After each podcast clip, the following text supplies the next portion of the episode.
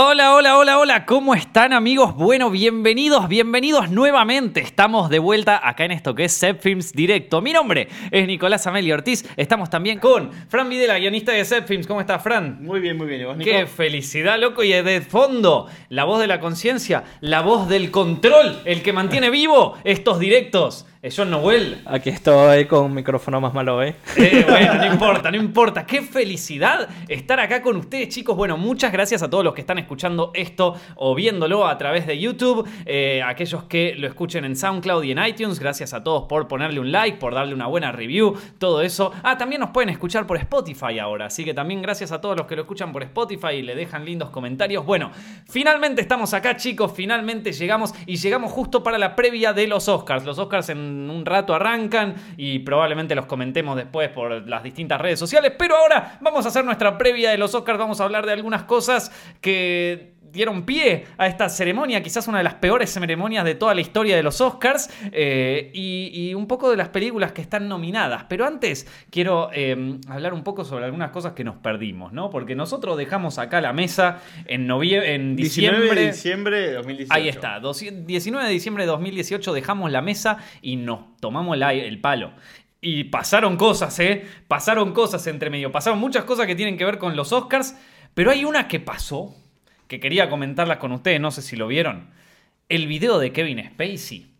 ¡Fua, loco! El video de Kevin Spacey que, que a ver, eh, e- ese yo lo quería comentar en un directo, pero ya habíamos terminado. Era eh, esto salió, no me acuerdo, cuando le, le- le metieron otro juicio por, por eh, abuso, por una Abuso, cosa sí. así.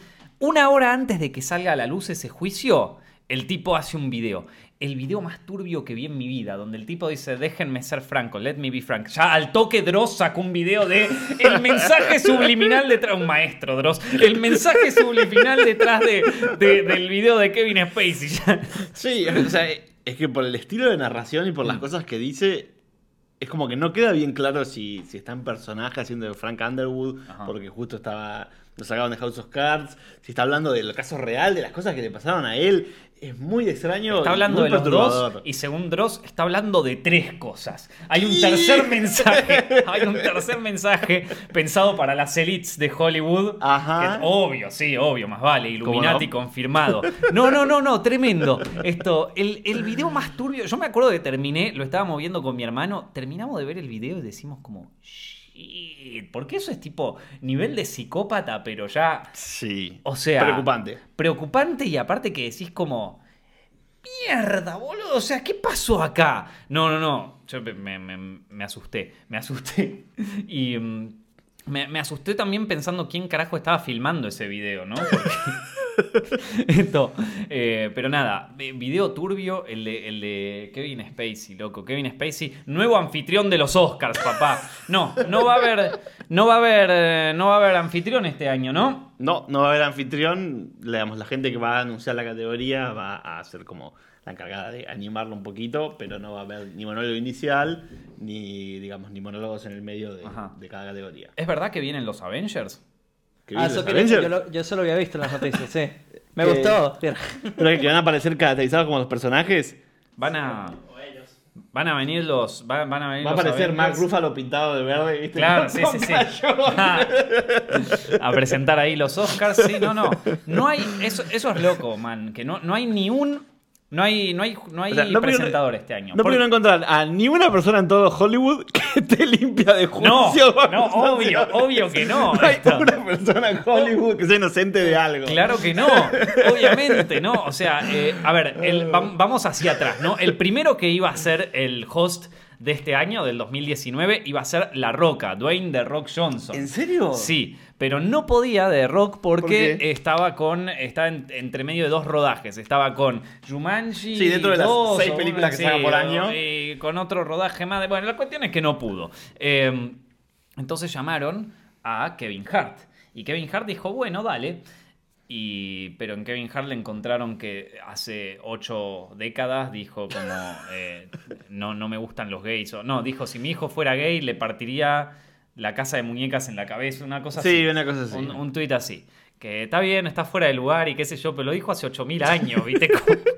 Aparte, ¿Quién resucita esa, eso? Sí, sí, lo, lo hablamos la en el La último última, sí, directo. sí, Sí, verdad, ¿quién, quién- hay alguien que se encarga de ese trabajo, que, que se entera de que Kevin Hart está ahí en, el, en los Oscars y dice, no lo creo, y va y empieza a buscar y empieza a... Por eso digo, hay que borrarse el Twitter. Yo, a ver, yo me arrepiento de tuitear cosas ayer. O sea, yo ayer, si tuiteé algo... De hecho, ayer ya tuiteé algo y me arrepentí. De hecho, había hecho una encuesta para si le deseaba feliz cumpleaños a, a una chica que me dejó y, y al toque dije como, no, no, no, chao, me, me retracto, ni, ¿para qué tuiteé esto? Y lo saqué. O sea, yo me arrepiento de algo que tuiteé ayer. No me quiero ni imaginar lo que tuiteé hace un año. 10 años. No, 10 años, menos mal que ni tenía Twitter. No, no, no, no. O sea, ya está. Ya está. O sea, yo, literal, hay que borrar todo. Hay que borrar todo. Pero bueno, Pero bueno, resulta que Kevin Hart- Hart, por el, el problema de opinión pública en Estados Unidos, Ajá. eh, me acuerdo, la, la academia dijo que no lo iba a contratar. Él no renunció. no. La academia dijo que ya no lo iba, ya no quería que siguiera, que fuera el anfitrión. Claro. Eh, no, porque él dijo, yo no me arrepiento de nada, una cosa así. Bueno, cuestión es que no está Kevin Hart y dijeron, bueno, ya fue, no, no ponemos a nadie, ya está. O sea, yo, yo ya dije quiénes eran para mí las mejores opciones. Para mí tenés que ir con lo, con sospechoso de siempre. O sea, o vas, porque ni siquiera puedes meter a los Muppets. O sea, los Muppets también estuvieron en, una, en un quilombo eh, antes que era, que, que- porque le preguntaron al creador de los Muppets si Ernie y Bert eran, eran Ah, homosexuales. sí. Y el tipo dijo, ¿y yo qué sé? Pregúntale a ellos. Se le armó un quilombo. Esto. Así que no puede, nadie puede, nadie puede. eh, nadie puede hostear los Oscars este año. Eh, veremos cómo se da. La verdad es que creo que solamente hubo una ceremonia donde no hubo anfitrión y fue una cagada. Eso es por lo menos lo que dicen. Pero bueno, y como si eso fuera poco, tienen otras complicaciones lo- los Oscars este año. Por eso yo digo, esta va a ser una de las peores ceremonias de toda la historia. Y va a ser la ceremonia del cringe. Va a ser la ceremonia de la vergüenza ajena. La ceremonia donde vos decís. ¡Ah! Sáquenme de acá. Esto. ¿Por qué? A ver. Porque aparte tienen un tema con el rating. O sea, ya no tenés anfitrión. Y encima tienen un problema con el rating. ¿Qué, qué es lo que pasa? Bueno, lo que pasa es que eh, no hay. No hay, no hay más audiencia. O sea, el, el La año audiencia pasado, de los Oscars claro. fue, fue, fue perdiendo a lo largo de los años, ¿no? O sea, Exactamente. cada año la, la, la mm, gala la ve menos gente. Y el año pasado fue donde mayor pérdida de audiencia tuvieron, o sea, tuvieron Ah. los ratings más bajos en la historia de todos los Oscars. Ajá. Y lo que más los preocupa es que perdieron a una de sus demográficas más... eh, Estables o más No, más jugosas, que Ah, es la de eh, 18 a 35 años, los millennials, ¿viste? Entonces, Claro. eh, eh, lo- los están perdiendo, va, los perdieron básicamente y, y eso los preocupó muchísimo. Entonces dicen, ¿qué mierda hacemos? Bueno, saquemos el host, no, pongamos este host, no, no, bueno, no ponemos host. Bueno, ya, ya empezaron cagándola, ¿viste? Cuando vos decís, bueno, esta vez no la voy a cagar, ¿viste? Te dieron otra oportunidad, podés finalmente juntarte con, con- con una persona y, y no cagarla, llegás... Te tropezaste, caes al piso, rompes todo, ¿viste? Estaba llevando un regalo, se te cae al piso, se abre, se rompe una torta, se manchan todo. Bueno, eh, empezaron así. Después eh, dijeron, bueno, pero aparte hay una razón lógica, y es que lo- los pibes de esa edad ya no, digo nosotros, ya, ya no miramos la tele, o sea, ya... La mayoría no ve la tele, la mayoría eh, no miran programas largos o, o nos gusta como tener on demand. O sea, si Mm. vas a ver un video, a vos te pasa, Nico, yo a mí me pasa, por ejemplo, si un video de YouTube eh, pasa de los 10 minutos, lo pongo a ver más tarde y lo veo otro momento. Mm. Claro. Si llega a la hora, lo espero para fin de semana, lo espero para otro momento. Imagínate, domingo a la noche, guárdate tres horas Sí. de la noche, de un domingo, el día tenés que ir a trabajar, para ver, viste, el premio a eh, mejor corto extranjero, No, mejor sí, corto sí. de animación. O sea, realmente es como una cosa muy de la industria para adentro, salvo algunas cosas que tienen eh, interés para la mayoría, que la gente, que los de los Oscars lo saben, por eso ponen Mm. como última categoría mejor película, No, claro. porque quieren que se quede hasta el final, porque es la categoría más jugosa para la mayoría de la gente. eh, pero bueno, llega un punto que un programa de tres horas, digamos, es difícil mantener el interés. No, y aparte hay otra cosa, y es que ya el interés por la televisión en general es como que bajó Sí, bajó muchísimo. bastante, o sea, sí. es algo que bajó, digo, lo, lo- lo que es deporte también bajó mucho la audiencia. O sea, lo que es. eh, capaz acá en Argentina con el fútbol y todo eso no, pero, pero en, o- en otros países. sobre todo en países de Europa y de, en Estados Unidos, es como que bajó muchísimo la audiencia también en deporte, porque ya la gente no se. No, no, Sí, no ya, se ya no mira tanto deporte en vivo. A ver, no quiere decir ver, que, que esto. Eh, que bajó y que ya no lo mira nadie, ¿no? Se sigue mirando un montón, obvio. O sea, las- la gente sigue viendo fútbol, la gente sigue viendo fútbol americano y también sigue viendo eh, esto, te- tenis y boxeo y todo, pero, pero en, mu- en mucha menor cantidad que lo que se veía en otro momento. Entonces, eh, con, e- con eso ya tenés un tema. Entonces, ¿de qué manera lo resuelven? Y decidieron resolverlo de la misma manera que nosotros resolvemos nuestros videos cuando estamos medio mal de audiencia. Entonces, ¿qué hacen? Bueno, a ver qué les gusta a estos hijos de puta. no quieren mirar nuestros videos. Yo me rompo el culo haciendo un video de, de- de una peli así, de Roma, de la forma del agua. ¿Qué es toda esa mierda? Vamos a meter Black Panther, hijos de puta. Así está. Black Panther, así te la vamos a meter así y, y- y lo tiene. Y ahora véanlo. Me hace acordar tanto a cuando nosotros estamos medio jugados con los videos de Zepfilms. Es como que decimos, bueno, che, hace dos o tres meses que no estamos teniendo la visita que tenemos normalmente. Sí, es momento de sacar esa carta. Esa carta que todos conocemos. Una película de Marvel mezclada con un video sobre anime, mezclada con eh, Algo, de algo censurado, algo censurado. Algo censurado. sie- siempre vende. Sí, sí, sí. Los momentos de Marvel censurados más terroríficos. 100% real, no fake. O sea, esos son los Oscars ahora. O sea, solo falta que pongan los momentos. O sea, mejor película. Claro. Mejor, me- mejores, mejores muertes del Fortnite. O sea, falta eso. Ninja va a ser el host de los Sí, sí, no, no. O sea, ya es, es- es tristi- es tristísimo. Pero es verdad, o sea, es tristísimo, pero es cierto. Eh, no hay, no hay. Ya está. O sea, es, es así. O sea, falta que le tiren el slime a. a- que, ven, que venga eh, Guillermo del Toro, ¿viste? Así, bueno, quiero recibir. Le cae todo el slime encima, como, ¡eh! Guillermo del Toro, come gordo! Así, o sea, es como va a ser. O sea, y prepárense, porque si empiezan a subir los ratings. O sea, estos tipos van midiendo todo. Si agarran un momento así y mide bien. Empieza, empieza, la, em- empieza el tren del mame, o sea, empieza, el- empieza la tristeza, empieza eh, la decadencia de total. Que yo lo digo, o sea, es verdad, a ver. Volviendo al ejemplo que yo les doy con Zepfilms, es un poco triste, es un poco eh, hacernos la joda a nosotros mismos, pero es un poco real, que hay veces donde vos, si eh, lamentablemente es así, a ver, yo hace poco subí un video en el Festival de Berlín, que para mí es uno de los mejores videos que hice en toda la historia del canal, y no lo ve mucha gente, pero a ver, ya lo sé, porque ¿a quién le interesa el Festival de Berlín? O sea, esto, ¿a quién le interesa? Eh, entonces, va, o sea, sí, obviamente le interesa a mucha gente. Sí, pero, la, la- la- la cultura de lo viral Sí. eh, eh, hace todo eso mucho más difícil. Exactamente, entonces, pero al lado vos haces un video, los dibujos animados censurados, un video que ya lo tenemos hecho hace 8000 años, que ya es como que, nada, la vieja confiable, entonces... Nada, eh, eh, vos ya sabés que eso va a tener más audiencia. Pero nosotros somos un canal de YouTube de verga, donde subimos contenido que tratamos de que sea bueno y donde a veces necesitamos audiencia y agarramos con uno de esos videos. Ahora, estos son los Oscars, papá. Estos son los fucking Oscars. O sea, ¿De qué estamos hablando, che? Nosotros pensábamos que nuestro modelo de, de- de contenidos era un poco. Eh, era, un, eh, era un poco jugado. De supervivencia, digamos. Claro, de supervivencia. Si los Oscars están llevando. al- Contrátenme, loco. Yo sabé que. Nosotros ya tenemos 8 años haciendo videos así. ¿Sabe qué? Que me contraten los Oscars. Yo le pongo los títulos más clickbait. Que contraten a mi hermano para hacer los títulos ahí de los highlights. Uh, ¿sabés qué? Pero se, se- se llenan de visitas. Bueno, em, Bueno, pasó el tema de, la, de las categorías. Primero propusieron la categoría de mejor película y por otro lado, mejor película, popular. chabón, no. Y que, se, que lo, lo abortaron a tiempo porque la gente, digamos, tuvo, tuvo mucha repercusión negativa. Claro. Y después. El mejor película popular es Sí. como películas de Marvel Es, censuradas. es tipo de- o pe- sea, sí. películas europeas que nos gustan a nosotros. Mejor película popular es. Bueno, les tiramos ese, este- ese hueso a- Sí. a, la chusma. Para... No, tremendo. el hueso a la chuma de lo que les gusta a ustedes, ¿viste? Rápido y Furioso 8, tomá mejor, cara, mejor película popular. Aguante. Sí. Aguante. Y- Eh, y, nosotros, y nosotros, viste, discutimos de, de todo cine europeo. Sí, no, no.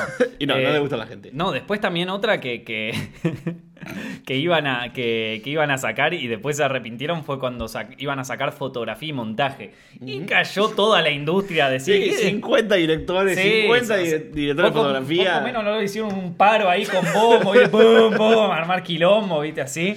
Esto, no, Bueno, no. es que es ponerte en contra a la, a la gente, digamos, que, que, que es tu, tu Sí. básico. No, ¿viste? no, es tremendo. No, no, to- todas mal, todas mal, ¿viste? Cuando está todas mal, o sea, por eso te digo, va a ser. Mala racha, mala Va a ser racha. la vergüenza ajena este coso y yo, yo ya me imagino, ay, loco, no, ya me imagino la vergüenza, loco. No, no, no, no, no quiero ni que empiecen, boludo. Bueno, eh, pero va, va a ser así, va a ser así. Em, así que bueno, eso es un poquito el resumen de lo que. De lo que estamos a punto de, de presenciar, ¿no? La historia de los Oscars llevada a la década de- del internet y de lo viral. Pero bueno, más allá, de, más allá del tema de esta década y lo negativo, yo creo que hay algo positivo, que es que a pesar de todo, a pesar de que hay muchas críticas sobre si, si, digamos, si está muy politizado, si no, no es real o no, a la gente le gusta que haya como una especie de concurso de crítica, de, digamos, de ver, bueno, ¿cuál sería la mejor película? Y digamos, es como que el cine, por más que hay otros formatos de arte que le siguen compitiendo, Mm. sigue siendo como el arte más popular en el sentido de que eh, la, mayor cante- la mayor cantidad de gente mira cine y no ve o no mm, disfruta de otros tipos de arte, Claro. digamos. Es como el arte predominante, por así Claro, decirlo, sí, de sí, hoy, ¿no? tal cual. O sea, así como en otra época era la ópera o la literatura, ahora es el cine, a pesar de, de internet sigue siendo el cine. Y como que a la gente en general nos gusta, les gusta Sí. tener, tener como un concurso en el que, digamos, cada uno dé su opinión y mire y piense, ¿no? ¿Cuál sería la mejor película? Claro. Entonces, más allá de que a lo mejor todas las películas que no que, que están nominadas o las actuaciones no sean representativas de todo el mundo, por lo menos sí los de Estados Unidos, que es uno de los mercados más grandes de cine del Ajá. mundo, y con, bueno, con las cartas que nos dan, vamos a, a charlar y a ver y a como a dar nuestra opinión y nuestra- Nuestras nuestra predicciones. sobre, claro, cuál nos parecería que, que sería, ¿no? Y eso, la gente tiene, digamos, interés todavía en ver eso. Hmm. Y eso es algo, es algo que, que me parece que está bueno. Está bueno que haya como un, un día al año en el que, Sí. en el que digamos, miremos para atrás y digamos, wow, mira qué buena esta película, digamos, la vi hace seis meses, me la sigo acordando. Hmm. Claro. Eh, o esta interpretación, o yo creo que esto va a pasar a la historia y dentro de unos años la vamos a seguir viendo porque vale la pena. Hmm. Yo creo que es algo que, que- que vale la pena hacer, que es lindo hacer. No, ojalá que, ojalá que siga así. O sea, ojalá, que siga así por lo menos unos años. Eh, pero bueno, nada, de- es- va, a ser, una entrega particular esta. Eh, bueno, ahora vamos a ir a lo siguiente, que es nuestras predicciones. Nuestras predicciones sobre las películas nominadas a los premios de la Academia. Vamos a arrancar por todas las, eh, todas las ternas y finalmente vamos a hacer un apartado especial para mejor película, cada una de las películas por separado. Antes que nada, yo quiero decir una opinión personal sobre este año. La verdad es que con respecto al año pasado, estas películas son malísimas. O sea, perdón, hay algunas que están, hay, hay que estar, hay algunas que están bastante bien, algunas que están muy buenas, pero en general, las películas nominadas para este año, si las comparamos con las del año pasado, o sea, el año pasado y el anteaño pasado hubo de todo, hubo tela para cortar por todos lados, hubo pelis buenas, pelis malas, pelis interesantes, pelis alucinantes, películas que hasta el día de hoy las pensamos y las discutimos, películas que... eh, no sé, películas de acción, películas de romance, películas de guerra, eh, pe- películas de biopic, o sea, hubo de todo, películas más progre, películas menos, o sea, había de todo, de todo. Y, y, este, y este año yo siento que es como tan blando todo lo que hay, o sea, la- las que me gustaron, me gustaron hasta ahí, ni siquiera es como que... me hay, hay un par que me parecieron geniales, eh, pero, pero la verdad es que, bueno, este año... No tengo muchas buenas cosas para decir de, los, de, de las películas nominadas, eh, en sobre todo en comparación con los años pasados. Pero bueno, eh, dicho esto, vamos a, vamos a ver qué películas, qué, qué cosas están... categorías hay, ¿Qué no? categorías hay, no? O sea, a ver, vamos desde, desde atrás para adelante, ¿no? Que, que vamos desde el principio, desde el principio, principio, que son los efectos visuales. Ajá. En efectos visuales están nominadas la película Avengers Infinity War, la película Christopher Robin, la película First Man, Yo no la vi, no vi la película Ready Player One y solo A Star Wars Story. Ok, solo. ¿Qué hace ahí? Nadie sabe. Esto- eh, vamos a arrancar por ese lado. Eh, a ver, para mí, Eh, a ver si opina, a ver qué opinan ustedes o qué querían hacer. Sí, sí, sí. Eh, a ver qué, qué, qué opinan ustedes sobre, sobre, visua- sobre efectos visuales. Está. Avengers, a mí me parece que podría ganar.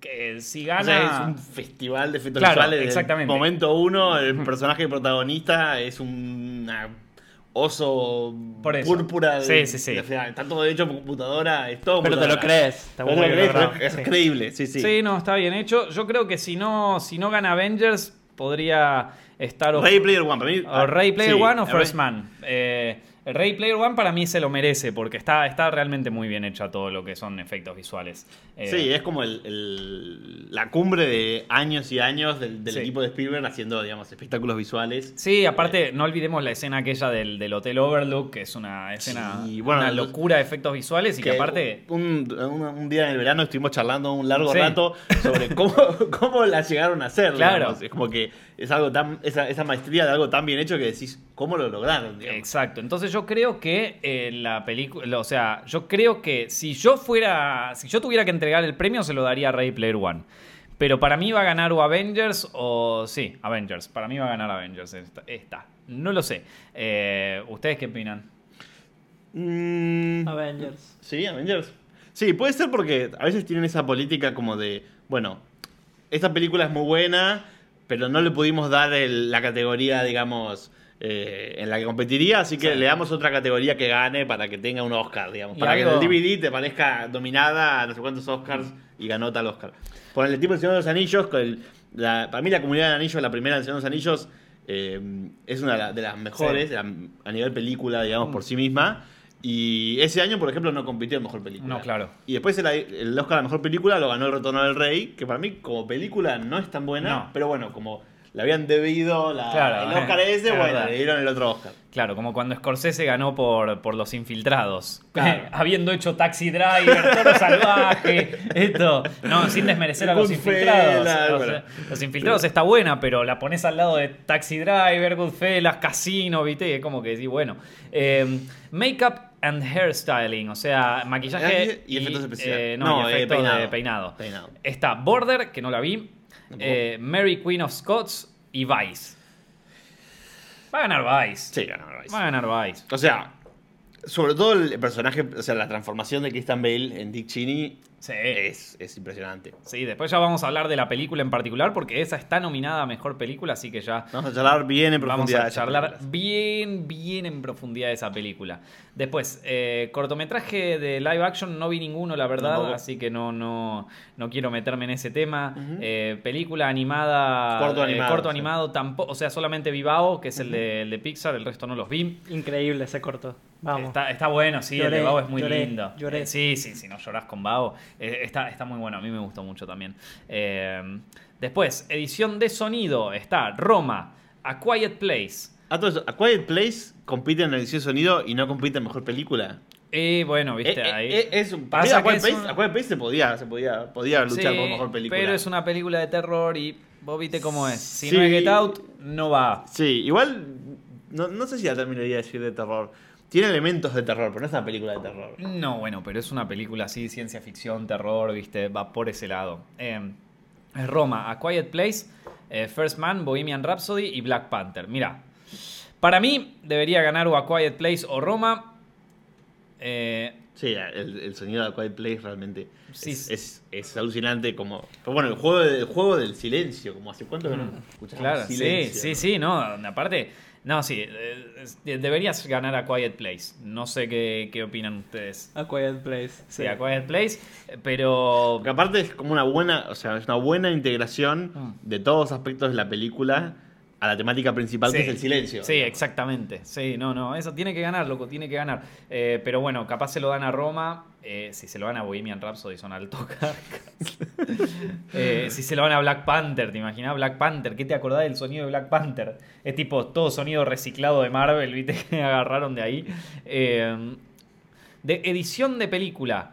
Eh, Ajá, ajá. o sea, de, de film editing, ¿no? De montaje. Montaje, sí. Montaje que no iba a estar, o sea, lo iban a pasar en los comerciales, pero ahora, ahora sí está. Ahora sí que está. Así que va- vamos a decirlo, ¿no? Importantísimo el montaje. Bueno, ¿Candidatas? Black Clansman está nominada. eh, que ya la comentamos acá en un directo. Está Bohemian Rhapsody, está La Favorita, está Green Book y está Vice. Eh, ¿Ustedes qué opinan? Yo voy a decir la favorita. ¿La favorita? ¿La me- Mejor favorita? trabajo de edición, sí. ¿Mejor serio? edición? Sí, porque yo creo que eh, debieron haber filmado un montón, ¿no? Viste todos, todos Mm. esos eh, angulares que después Sí. pasan a, más, más- a planos más cerrados. Y, y como te cuenta la narrativa, a veces las cosas en la película, que Mm. capaz está en el guion, capaz no en la edición, pero, pero la edición le da bastante poder. Sí. Este, más que Green Book, que parece más una película tradicional, ¿no? Mm. Sí, es una más película, fácil sí. de montar. Eh, Sí. Yo voy con la favorita. Y bueno, y Vice, que Para digamos, mí- es una edición no tradicional, pero digamos, es bueno, es The Big Short aplicado a Sí, para- chile. para O sea, mí- son unos trucos, digamos. Para mí, eh, Film Editing lo tendría que ganar o Black Clansman o Vice. Sí, Eh, Black, Black Clansman, Black Clansman tiene que poner el recurso de cuando están hablando Sí. de, de la película de Black Expedition y aparecen Y los carteles en sí. pantalla. O- No, bueno, aparte Black Clansman es una película larga, pero que se te hace corta por Sí, lo bien editada que por- está. por lo bien que está, lo mismo, lo mismo Vice. Eh, Vice, a, a pesar de que yo ya comenté antes de que a mí me, me parece un poco más desprolija en cuanto a edición que The Big Short, The Big Short me parece que es muy prolija en cómo está editada. Por más de que parece un quilombo, está súper bien marcado, Pensado, marcado el ritmo. ritmo y todo. En, en Vice no me pareció tanto eso. eh, sin embargo, al lado de todas las que compiten, me parece que esas dos, Vice y Black Clansman, son las más para mí y que más deberían ganar. Eh, Bohemian Rhapsody no puede ganar. O sea, No, Bohemian Rhapsody también es como Green Book, o sea, es un montaje clásico de edición, nada que no se haya visto en ningún otro lado. Mm. Sí. Hecho competentemente, hecho, hecho correctamente, Mm. pero eh, compitiendo contra las otras me parece que... que No, se queda. Sí. Se queda corto. No, para mí es una. Está peleado entre Black Clansman y Vice. Eh, yo, yo, para mí deberían ganar cualquiera de esas dos, debería ganar. Me la juego por Vice, pero, pero me gustaría también que gane Black Clansman. O sea. em, después, Costume Design, o sea, diseño de vestuarios. Diseño de vestuario, sí. Tenemos la balada de Buster Scruggs. Que es raro porque yo tenía entendido que no querían que ninguna. O sea, la academia se resistía a que las cosas de Netflix entraran en la competencia. Por eso Roma, para poder entrar, tuvo que ser estrenada en cines. De Mm. hecho, durante un par de días estuvo estrenada en algunas. Sí, Sí, estuvo estrenada en algunas salas. En Nueva York, en México, en algún, como en ciudades eh, seleccionadas y en pocos cines. Pero Supongo- tuvo un, tuvo un estreno tradicional. Mm. No, yo Eh. supongo que, que el- o sea, que em, la balada también debe haber sido. Puede haber tenido algunas salas en las que se, en las que se editó, digamos. Sí, sí, para mí, no sé, puede ser. Eh, después, eh, bueno, Black, Black Panther, que No, como diseño de vestuario, sí, yo creo Sí. que sí. Black Panther compite. Toda la parte de diseño de producción y diseño de vestuario de Black es verdad, Panther estaba está, bastante muy bien lograda. Estaba bastante bien, es verdad. ¿Vos decís que no? Dale, da tu opinión, che. La odio, la odio, mentira. La odias a Black Panther, la odias directamente. No hay nada que te guste. Michael B. Jordan te cae mal. No, Michael B. Jordan me cae bien. Wakanda Eres, Forever. eres racista, John. Eres racista. Eh, no, después está eh, la favorita, que esa podría ganar. Pasa que, claro, o sea, es como Ah, la típica darle el premio al vestuario a, la película. a la película de, de época. Sí, de, de, de recontra época. Que Eh, es tipo básicamente una persona que le encantan los vestidos, tipo se enganchó y dijo, bueno, te vamos a dar tipo vestido, vestido, vestido. Y eso Claro, es tipo eh, diseño de vestuario. Mary Poppins regresa y Mary Queen of Scots. No, o sea, para mí, yo se lo daría a la balada o a The Favorite, pero, eh, pero la verdad es que tampoco, o sea, tampoco es que me, ninguna de estas películas me, me voló la cabeza el, el diseño de vestuario. vestuario. Digo, me acuerdo de otras películas que, que compitieron en otros años que estaban nominadas para vestuario y me Por parecía ejemplo, ¿te mucho más alguna? convincente. No, bueno, a ver, qué sé yo, por ejemplo, eh, a ver, cuando estaba nominada La La Land, que era Sí. do- donde el vestuario era clave Era para clave. La, palet- la paleta de colores, para definir esas cosas, eh, mismo la forma del agua, eh, inclu- te puede haber gustado o no la película, pero sí, sí, sí, digamos pero que... es indudable eh, que la parte de, de vestuario está bien pensada, está bien lograda. y está trabajada para, ¿no? O sea, eh, qué sé yo, em, em, Dunkirk, ponele. que- O sea, no sé, esto co- como que pensa- pensando en películas así de, de los últimos años que estuvieran nominadas. No, no, no me acuerdo ahora tantas más, pero, pero bueno. eh, de estas, la verdad que ninguna me volvió loco en cuanto a vestuario, ¿no? No. Eh, digo, están todas muy buenas, ¿no? Son películas Sí, sí. comerciales, altamente, con altos valores de producción y todo, pero bueno, eh, si hay que ponerse exquisito. da. Eh, después, No, bueno, pero uno también adecua el- el- los criterios a, a- Claro, a la, a- a la contexto. O sea, Mm. en el contexto de todas películas que ninguna baja los 10 millones de dólares, Mm. que hayan encontrado a alguien que haga buenos vestidos, no, digamos. No, Está claro. bien, pero digamos, no Sí. es un logro excepcional. claro.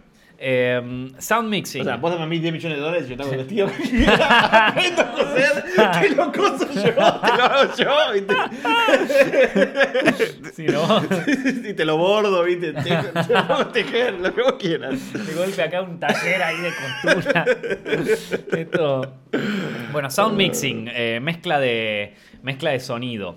Eh, tenemos eh, Black Panther, Bohemian Rhapsody, First Man, Roma y Nace una estrella.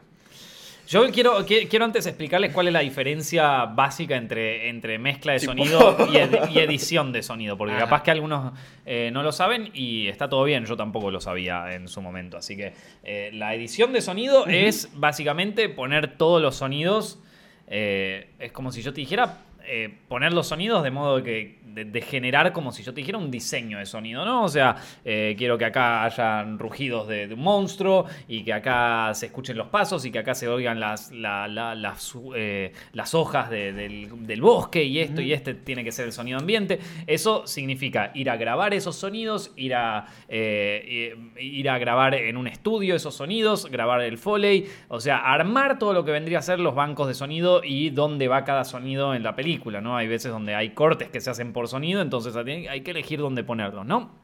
Eso es el, el diseño sonoro y, y el- la edición sonora.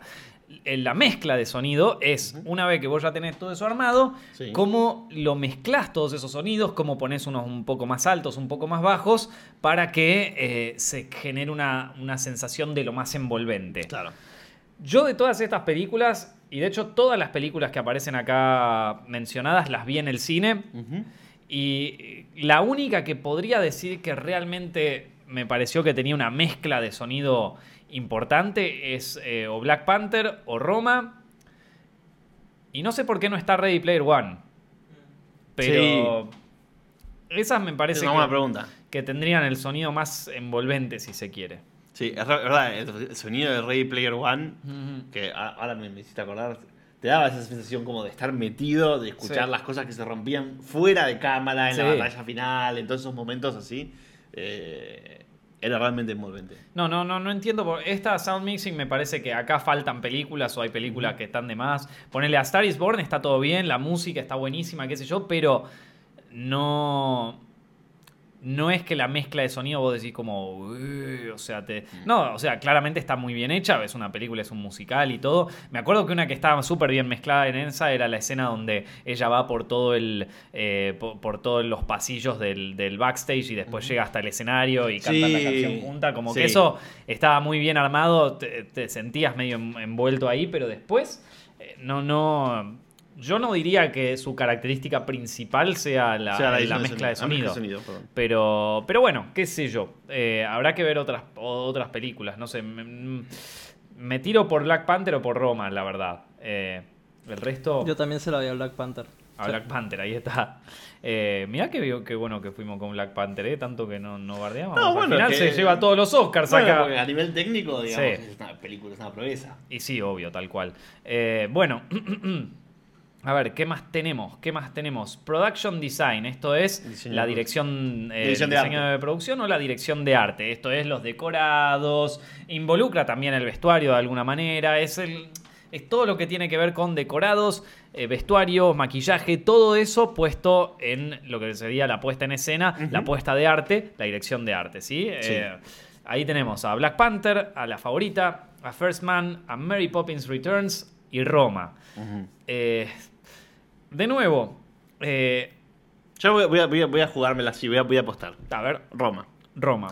Estuve chusmeando. Roma está grabada en las mismas calles Hmm. donde pasaron esos acontecimientos históricos, reconvertidas a los años 70. Sí, sí, eso... Pararon el tráfico durante dos días en el, en el centro de la Ciudad de México para Sí. poder grabar en la misma esquina donde, donde pasó eso.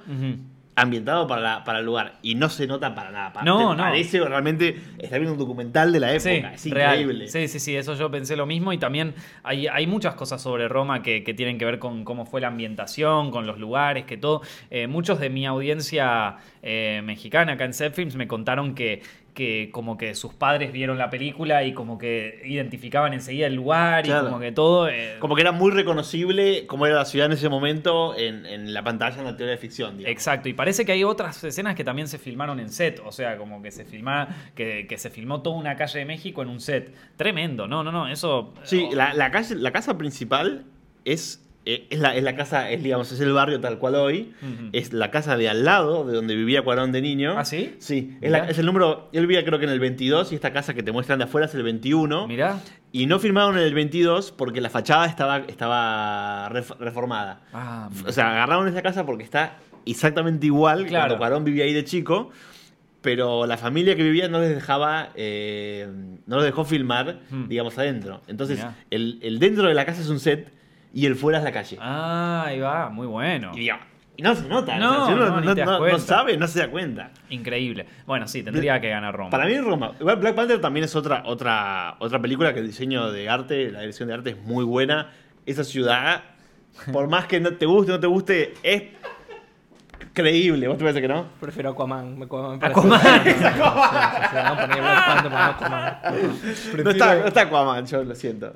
Y la favorita me parece que no debería estar ahí ni, ni vestuario. Y no Ah. porque tengan mal vestuario o mal. No, pero- Me parece que la favorita no intenta ser realista No, como en la es época, como- sino que juega en Por contra. eso, por eso digo que es una película de época en el sentido Claro. de que no es ninguna época. O sea, están vestidos. O sea, hay mucho esfuerzo en que estén vestidos, que estén peinados, que el lugar parezca de época, pero no es una película de época, digamos. Es como una Pero es excusa a propósito. para otra historia. No, aparte también, perdón, ¿no? O sea, sé que mucho capaz se grabó en sets, pero eh, vos vas a uno de esos castillos de, de aquella época y es eso, o sea, no, no, no es que no, no es que el tipo tuvo que imaginarse cómo va a ser el, el o sea, vas al castillo y lo filmás ahí en el castillo ni tenés que mover, o sea, Claro. le pones una alfombra abajo y ya está. Esto, fin. Sí, Eh, di- los enchufes para la cámara. Claro. No, no, no, o sea, qué sé yo. eh, Sí, no, sí, cierto, cierto. O sea, se aprovecha de cosas que ya existen, modelos que ya existen. eh, Y en no cambio, es tan apasionada. O sea, a mí me gustó la favorita realmente. A mí me pareció una buena peli. Eh, después la comentaremos más en detalle cuando lleguemos a mejor película. mejor película, Pero, eh, pero no me pero no en cuanto a lo que es pro- eh, diseño de producción, dirección de arte, qué sé yo, la comparás con otras películas que sean de, de, de periodo de época o que emulen esa época y qué sé yo. Y, y la verdad es que tampoco se destaca mucho. O sea, qué sé yo, si vos vas eh, yendo al, al extremo, ¿no? Con eh, esta Barry Lyndon. Sí, yo también O pensaba, sea, pensaba mucho, me acordaba mucho de Barry Lyndon. Si vos, la- si vos ves. Barry Lyndon, es como que cada uno de esos planos es una obra, es, es una pieza de- del siglo XVIII, de, de- o sea... eh, Y aparte es- está- están basados, o sea, eh, te cambia de escenario, te Claro. muestra como varios lugares. Es la, la misma locación, digamos, más o menos dando vueltas sobre lo mismo. O mismo, el- el- si, si vamos a una peli también que ocurre en un castillo, que es la de el, año pasado en Marimbad, una peli francesa, que está bien, no es de época, pero transcurre ahí en un castillo y es como que ese castillo te lo acordás, Claro. te, queda en la, te queda incrustado en la cabeza. Claro. Eh, y en la... Bueno, también está el castillo de Franz Kafka de Orson Welles. Claro, sí. Es una locación que también. Y está bien. Sí, sí, sí, no. O sea. eh, pero bueno, qué sé yo. Que gane Roma, papá. Ahí va. Eh, después tenemos eh, mejor cinematografía, o sea, mejor dirección de fotografía. Acá tiene que ganar Roma, pero bueno, vamos a ver qué otras están. Eh, está Cold War, No la vi. favorita. Never Look Away, Roma y A Star is Born. Sí, tiene que ganar Roma. sí, tiene que ganar Roma. O sea, podríamos debatir si A Star is Born, pero Nah, ni siquiera. No. No, no, No, no, yo creo que no. no. Qué raro, en cinematografía no hay tantas. Yo, yo me imaginé que iba. Y las escenas, las que no oscuras está- en The Favorite, ¿no te gustaron? Con las ¿Qué? velas, las escenas las oscuras, los detalles de que Pero era es que hoy, iluminación. hoy no es tanto mérito eso. Bueno, verdad. ahí sí, la red, bueno, está Hoy, bien. hoy, hoy con una, una buena verdad. ARRI o una cosa así, te, le pones ISO 800.000 Es verdad. y, se- y ya está. O sea, verdad. eh, hoy, hoy ya se puede iluminar con una vela. Es verdad, es Eh, y, digo, ¿Qué te iba a decir? Eh, no está ahí Hereditary.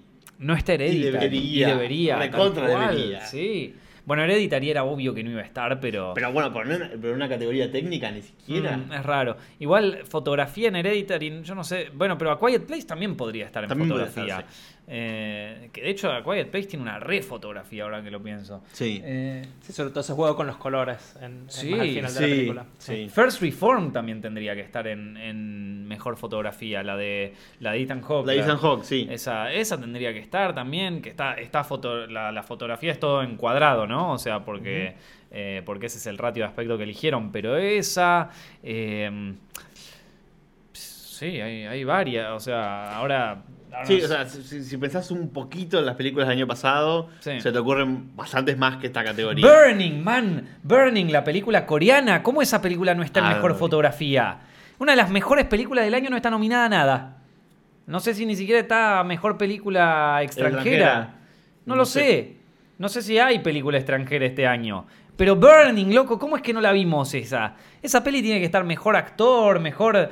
eh, tiene que tener mejor fotografía, sí o sí. ¿Cómo es que no está Burning? No sé. Bueno, qué sé yo.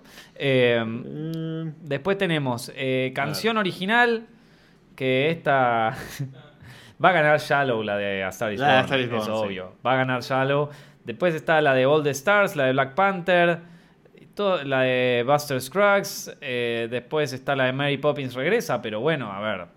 Yo no creo que esa gane, ya está, o sea, es la de la canción original, ya no es como pelear contra algo que ya es como... No, va a ganar Shallow para mí, ¿qué te puedo decir, loco? Para mí va a ser así. Es como la cuando salió la de la- esta donde actuaba Jeff Bridges, que se llamaba Crazy Heart. Crazy la Heart, peli. sí, que hacía un cantante de country. Claro, sí, Sí. bueno, y ganó, obvio. Está buena esa Crazy Heart, a mí me gustó. Eh, peli- eh, música original tenemos para Black Panther, Sí. Black Clansman, If Bill Street Could, Could Talk, que todavía no la vi, la quiero ver, es una peli de Barry Jenkins, Isla de Perros y Mary Poppins regresa. Black Clansman. Sí. Black Clansman, Sí. papá. Sí. Ahí está, la música bien Black Exploitation. Sí, no, no puede. ¿Vos, John, qué pensás? También. Y No va a ganar. Admito que no vi Mary Poppins ni nada. Capaz y eh, tiene una re buena música. No, o sea, no es mala, ¿La pero viste? vi partes Ok. y vi las canciones. No es mala, la- pero qué sé yo, es como competir, o sea, no sé, es como si tu padre es medalla de oro, ¿viste? No tenés con qué darle. Vos todavía podés agarrar a una persona que no vio Mary Poppins desde 1960 y te puede decir canciones de, de- de lo geniales que son, de lo que te queda en la memoria. Estas canciones cumplen su función, hacen alguna referencia a las canciones originales, pero hasta ahí, o sea, el día que te, te fuiste de la sala y ya te olvidaste las canciones. Claro. Pero bueno, eh, no creo que gane Black Clansman. Me gustaría. Yo creo que va a ganar If Bill Street Could Talk y lo digo sin haber visto la película. Pero es una peli de Barry Jenkins, un director que está muy mimado ahora por la academia y por, y por eh, el- el- la industria en general. eh, y hasta ahora es la primera vez que veo mencionada la película, así que si no está mencionado en otra categoría, Ahí, ahí, sabes, ahí sabes quién tendría que estar. Bueno, igual no sé- creo que no, no estaría original, pero eh, Spider-Man Into the Spider-Verse para mí tendría que estar como a, a- sí, a algo musical, ser. algún trabajo musical. Puede ser, sí. No, Eh, muy buena. Estoy de acuerdo. Avengers no está, qué raro. También. Esto, Infinity War. Eh, la- tampoco está Ready Player One. O sea, no están tipo. ¿Te- te- ¿Sabes que, sabes quién tendría que ganar en Original Song? Eh, la canción de. Mm, la canción de Deadpool 2. La que La que- canta. la que- la que canta. ¿Cómo se llama? Ay, Celine Dion. Claro, sí, Dion. es verdad. Es un re tema. que estar, sí, tal Es un cual. re sí. tema. Es Tal cual, buenísimo es verdad, el tema. Es muy bueno y aparte tiene su propio videoclip, todo. y que aparte también es un chiste, o sea, es genial. ¿Cómo no está ahí? Mejor película animada. eh, que acá tenemos Increíbles 2, Isla de Perros, Mirai.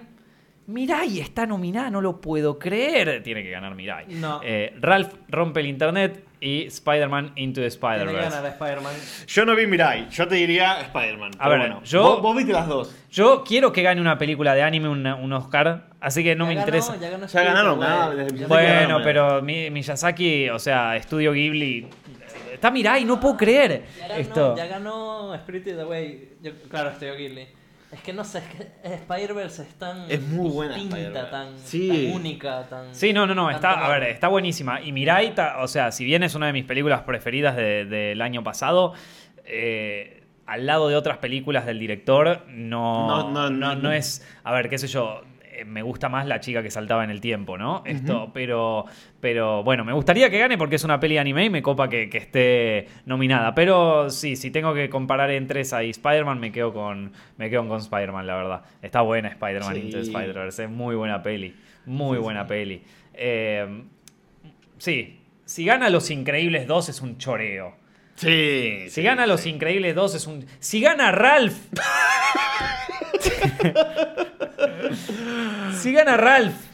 Quiero hacer, quiero hacer un comentario. A ver. No, no me gusta Ralph, me parece una peli X. No, No, no Sí. me parece una buena secuela, pero eh, justo eh, tenía un problema con una amiga parecido al de Ralph y, y me dio así por golpe. ¿Cómo?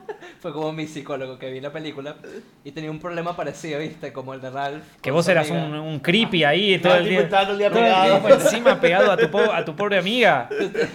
John, pero eso no necesitas terapia, necesita- nece- necesitas una trompada. Esto- Eh, no, yo tengo a alguien así como Ralph, yo, yo salgo corriendo, man, es momento de salir, pero de escaparte, huyanse. Chicas, si ustedes tienen un amigo como Ralph, pero huyan, salgan corriendo, perdón, John, con todo lo que eso implica. Ahora tenés que ir a terapia para superar a esa chica y no hablarle más, pobre, no le hagas más la vida difícil, pobre mujer. Pero mirá, no, no, a ver. Ya no podés hostear los Oscars, John, ¿eh? Sabelo. Sí, sí, sí, directo. Ya no podés hostear. Ya después de esto que Igual, dijiste, ya no ah, podés cuando, hostear. termine, cuando termine este directo, los tres no vamos a poder. No, no, no, no. Mirá No. la miniatura que pusimos. Ya no, no. Nosotros ya estamos rejugados, mono. Nosotros ya estamos rejugados. No- Siguiente miniatura ¿viste? del, del, del, del podcast, tipo todo. todo- Todos presos, todos, no. No, no, no, pero no puedo. en se- eh, no, po- no, igual Ralph mal- no, no me gustó. No. Eh, O sea, Los Increíbles 2 es una mejor secuela que Ralph. Sí, hay una, hay, hay una review de, de, de Ralph eh, Rompe el Internet en Zepfilm, si la quieren ver y si quieren conocer mi opinión, pero básicamente no quisiera que gane el No va a ganar el Oscar. No, no va. O sea, eh, pero bueno. película. Mejor película de Mejor extranjera. película extranjera. Y no, es, no está Burning. No. Fua, no puedo creer. Bueno, está está. la de la familia de los ladrones de Japón, no cómo se llama. en Sí, español. Shoplifters. Shoplifters. Eh, mirá, yo la vi, yo vi tanto Burning como Shoplifters. Las dos fueron dos películas que la rompieron en Cannes. Eh, y mm, Shoplifters a mí me gustó. Entiendo por qué es una película que puede ganar la Palma de Oro en Cannes, que de hecho la ganó. Eh, es, una, es una peli muy buena. Es una peli muy eh, de, cine tradicional japonés, o sea, como que busca medio emular a Yasuhiro Ozu, ¿viste? O sea, es como que va por ese lado, trata como de volverse como súper tradicionalista, pero a su vez moderna, porque es una familia moderna, medio de pordioseros, ¿viste? De cosas así. Y entiendo por dónde va, pero Burning, Burning es una película de ahora, chabón. O sea, Burning es. Estás viendo, o sea, estás viendo la sociedad hoy, estás viendo todos los quilombos puestos, o sea, todo lo. Está increíble Burning. O sea, Burning es. Burning es el hoy. Eh, esto, Shoplifters es una película que es muy cálida, es, una película que hay que verla preparado porque es una película larga y lenta. eh, eh, Y dura, sea, por lo que tengo y dura, sí, sí, es una película que hay que verla predispuesto a ver esa película. A veces pasa, y yo realmente lo entiendo, a veces ocurre que uno no está predispuesto a ver una película como, qué sé yo, a ver, vos ves que está Roma en Netflix, y decís, ah, bueno, va a ser Roma, va a ser como ver Stranger Things. No, o sea, no va a ser No. como eso. Ya, ya, y, y los primeros 10 minutos de Roma te lo hacen bien claro, porque son 10 minutos de. El agua, plano sí, del sí, agua, Por eso. del agua, Entonces- del agua, crédito, crédito, crédito, crédito. Entonces a veces pasa, y sobre todo ahora en la década, donde, en la época donde, donde un Gil de 12 años pone su opinión sobre Roma en Twitter, o sobre, o sobre Roma, o sobre cualquier película en Twitter, y de golpe como tiene 20.000 er- eh, retweets, lo levantan en medios y dicen esta es la opinión autorizada y es un gordo de, de 12 años ahí en, en- en el, en el sótano de su casa que nunca vio una película y te dice, voy, abro hilo de por qué Roma está sobrevalorada o de abro hilo de por qué eh, esto es una boludez, ¿viste? Y tiene 800.000 retweets y al final pone aguante boca y el asado. Esto, eh, y, y ento- y entonces esa es una opinión autorizada hoy en día. Ento- a ver, a eso le sumamos... Entonces no podés ver una peli buena porque, te va, porque no, no vas a estar nunca predispuesto a verla. Es como si hoy estás... eh, a ver, yo no le voy a pedir a nadie que vea después de, después de haberse comido un asado con los amigos y que qué sé yo, y que viene listo y se quiere ir a la cancha, no le voy a pedir a esa persona que le digo, para, para, para, tenés tres horitas para verte Odisea del Espacio 2001. Es una Claro. obra maestra. No, o sea, hay un momento y un lugar. Hoy en día, como son los Oscars y como alguien dice, bueno, esta peli está nominada al Oscar, la quiero ver, está en Netflix, vamos a ver. Diez- te ves cinco minutos de Roma y, o sea, decir, che, esto, esto yo, yo no, quiero saber nada, ch- ¿qué, qué es esto? No, yo me voy a comer. o sea, entonces, son películas que uno tiene que ir predispuesto a verla. Lo mismo, Sí. a ver, lo mismo con Taxi Driver, lo mismo con El Padrino, o sea, lo mismo, son películas largas que tienen otra duración que hay que estar mentalmente preparado, no es lo, a ver, con esto no quiero decir Exigen que una, exigen una concentración Exacto. y digamos y, y, y una disposición de ánimo que digamos que, que no es todos los días, no es tipo comer papas fritas, pasar por McDonald's y comprarte un combo y chao, comértelo. digamos. Claro, es a es ver, como ir a un restaurante, qué sé yo, un restaurante caro, un día que te juntas la plata, tenés ganas, vas, probás algo nuevo. Exacto. Y bueno, digamos, Y sí, te sí, arriesgás y, y haces un esfuerzo. Y obvio, a ver, las hamburguesas eh, eh, están riquísimas. De hecho, hace poco vi una de Netflix, Velvet Buzzsaw, que es una película malísima, pero que me encantó. O sea, me encantó y la pasé súper bien. Y es una de esas pelis trash que van a ser de culto. Y so- soy súper fan y me re gustó. O sea, me pareció increíble. O sea, también me gustó. Spider-Man Into Spider-Verse es una hamburguesa, pero deleitante, preciosa, increíble, de una hamburguesa de oro, ¿entendés? O sea, está deliciosa. Eh, eh, a ver, una cosa no desmerece a la otra, pero digamos que hay veces donde, es ma- donde uno está predispuesto a leer un hilo de Twitter y no a leer un cuento de Edgar Allan Poe, ¿entendés? Entonces Sí, es como sí. que, bueno, nada, eh, yo en ese sentido no, no es que culpo a la gente. Porque a mí también a veces me pasa. Me, pasa que de golpe tengo que ver películas porque es mi trabajo y por esto. Y que de golpe hay veces no, no tengo ganas de verlas o no estoy en un momento donde, tengo, donde estoy predispuesto a ver una película así. Y capaz me pierdo alguna magia o alguna cosa que tiene para enseñarme que la podría haber disfrutado de otra forma. Me pasó con The Phantom 3 del año pasado, que era una de las últimas películas que me faltaba ver para los Oscars. Y no la quería ver, no la quería ver, no la quería ver. La termino viendo y era una película larga, era una película lenta y la verdad me perdí un montón de cosas y hablé de más sobre esa película y no, no di la opinión que realmente se merecía. Viéndola después nuevamente, con tiempo, preparado, predispuesto para ver una película así de lenta y todo, eh, empecé a descubrir cosas que realmente me gustaron mucho. Eh, entonces, eh, yo no culpo a la gente porque, porque no se sienta predispuesta en un momento a verla. Pero bueno, sa- sabiendo esto, está bueno como, nada, hacerse el espacio, hacerse el tiempo y... eh, Sí, tenerlo en cuenta para intentar juzgarla lo más objetivamente posible. digamos. claro, eh, exactamente. No Eh, simplemente la experiencia de, viste, la pasé bien o la pasé bien en el cine, sino realmente esta película, digamos, tiene algo, tiene algo importante que, que, digamos, que va a durar en el tiempo y a la que la gente va a volver y va a volver a encontrarle cosas, digamos. Exactamente. Así que eh, eso, todo esto para decir que Shoplifters, eh, todo bien que esté como en foreign language, o sea, en, en lenguaje extranjero, extranjero. pero debería estar Burning, papá. O sea, ¿cómo no puede estar Burning? Una película increíble, loco. Vean Burning, estaba en el top 10 de películas de set films de, de- de 2018. Tienen que verlas. Eh, Mejor guion original. Mejor guion original. Eh, tenemos la favorita, First Reformed. Esa tiene que ganar. Eso te iba a decir, hablam- hablamos un poquito. Yo no la llegué a ver. Ajá. Tengo muchas ganas de verla. La, la- la recomendación que vos, que vos me hiciste, Nico, me dejó con muchas ganas. Contanos un, po- un poquito. Por lo que yo tengo entendido, es el pastor de una iglesia protestante de Estados Ajá. Unidos que se está quedando sin gente, básicamente. Sí. y que empieza a tener una crisis de fe, digamos, después de que su hijo muera en Irak y la mujer se divorcia de él, ¿no? Algo así. Exacto. Eh, a ver, eh, primero voy a decir las otras que Dale. están: eh, Green Book, Roma y Vice.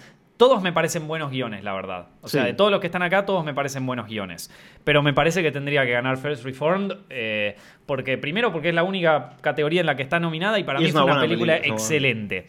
Eh, la película trata sobre un, un- como dijiste vos, Fran, es sobre un pastor eh, que se le estaba yendo la gente y aparte la iglesia donde él trabaja es más una iglesia turística. Eh, que, o sea, se, volvió, más- se volvió un edificio histórico Claro, y no un lugar de culto. eh, Exactamente. Entonces, eh, y como que también tiene, le tienen que llegar como eh, financiación de parte de, de la iglesia versión corporativa, ¿viste? Entonces. Claro, eh, de la- lo que en, en Estados Unidos se llaman mega churches, que son Claro. iglesias evangélicas muy grandes, muy populares, Exacto. que, digamos, recaudan plata importante. Sí, el tipo ese es como medio, me- medio un chanta, el, el due- el dueño de esa iglesia, entonces es como que él le, le cuesta pedir que lo ayude a Bueno, como vos dijiste, está teniendo una crisis de fe eh, y, y entonces eh, se Es empieza... una especie de taxi driver versión Eh, cura, eh, digamos. exactamente, porque, porque lo que pasa con el tipo es que eh, él va escribiendo en un diario todo lo que va sintiendo y empieza a meterse en una espiral de... eh, claro, porque al no encontrar la fe, al no encontrar cosas, empieza a... Se, se empieza a transformar en odio, se empieza a transformar en, en temor, se empieza a transformar en bronca, en coso, y, y esa bronca y ese odio y eso lo empieza a traducir, o sea, lo empieza a, po- a depositar sobre un tema en particular que ocurre cuando, cu- cuando él, o sea, durante la película, ¿no? Claro. Que, eh, que bueno, nada, o sea, pone toda su bronca ahí y, y se empieza a como a volver un tipo completamente oscuro. De hecho, la película se empieza a volver cada vez más oscura y... y bueno, no quiero contar mucho más porque ya me digo que estoy contando, llegando al final, pero es una película fuerte, o sea, es una película dura, debe de una película que, que te muestra cómo si uno pierde la fe o si uno, lo, lo frágil que es la mente si uno se, des- si uno se empieza a entregar hacia, hacia el odio o si, si uno se empieza a entregar hacia el mal y, y lo fácil que también es volver de eso, o sea, lo fácil que... eh, que una, la más mínima luz puede como volver incluso un tipo que está perdido. Eh, es, eh, es muy dura, es muy fuerte, es una película que la terminé de ver y quedé como... O sea, como esto lo voy a tener que tener pensar cuando llegue a casa. Claro. No. Bueno, y Paul Schrader es un, un- un guionista de mucha trayectoria en Hollywood. Sí. eh, hizo Taxi Driver, Mm. hizo esta otra, la del. ¿Cómo se llama? Hardcore. Sí. Que es la del padre que va a buscar a la hija que, se metió en la prostitución. O sea, una historia de larga, de buenos guiones, guiones fuertes, generalmente alrededor de temática, digamos. eh, digamos, bueno, de crisis existencial, Ajá. de la fe, de digamos, los temas que le son queridos, y esta sería como su, su obra de madurez, ¿no? De, de Claro, sí, sí, sí. A en mí- ese sentido me parece que el guion, digamos, realmente debería ganar, más allá Mm. de que hay otros guiones buenos en esa categoría. A mí me parece que debería estar más, eh, que debería estar nominada para más cosas. Eh, debería estar nominada para mejor actuación, por ejemplo, mejor actriz de reparto. eh, muchas cosas. La música también está muy buena, es una música muy densa, ¿no? no es, es, es buena, es muy buena. eh, a, mí, a mí me gustó mucho.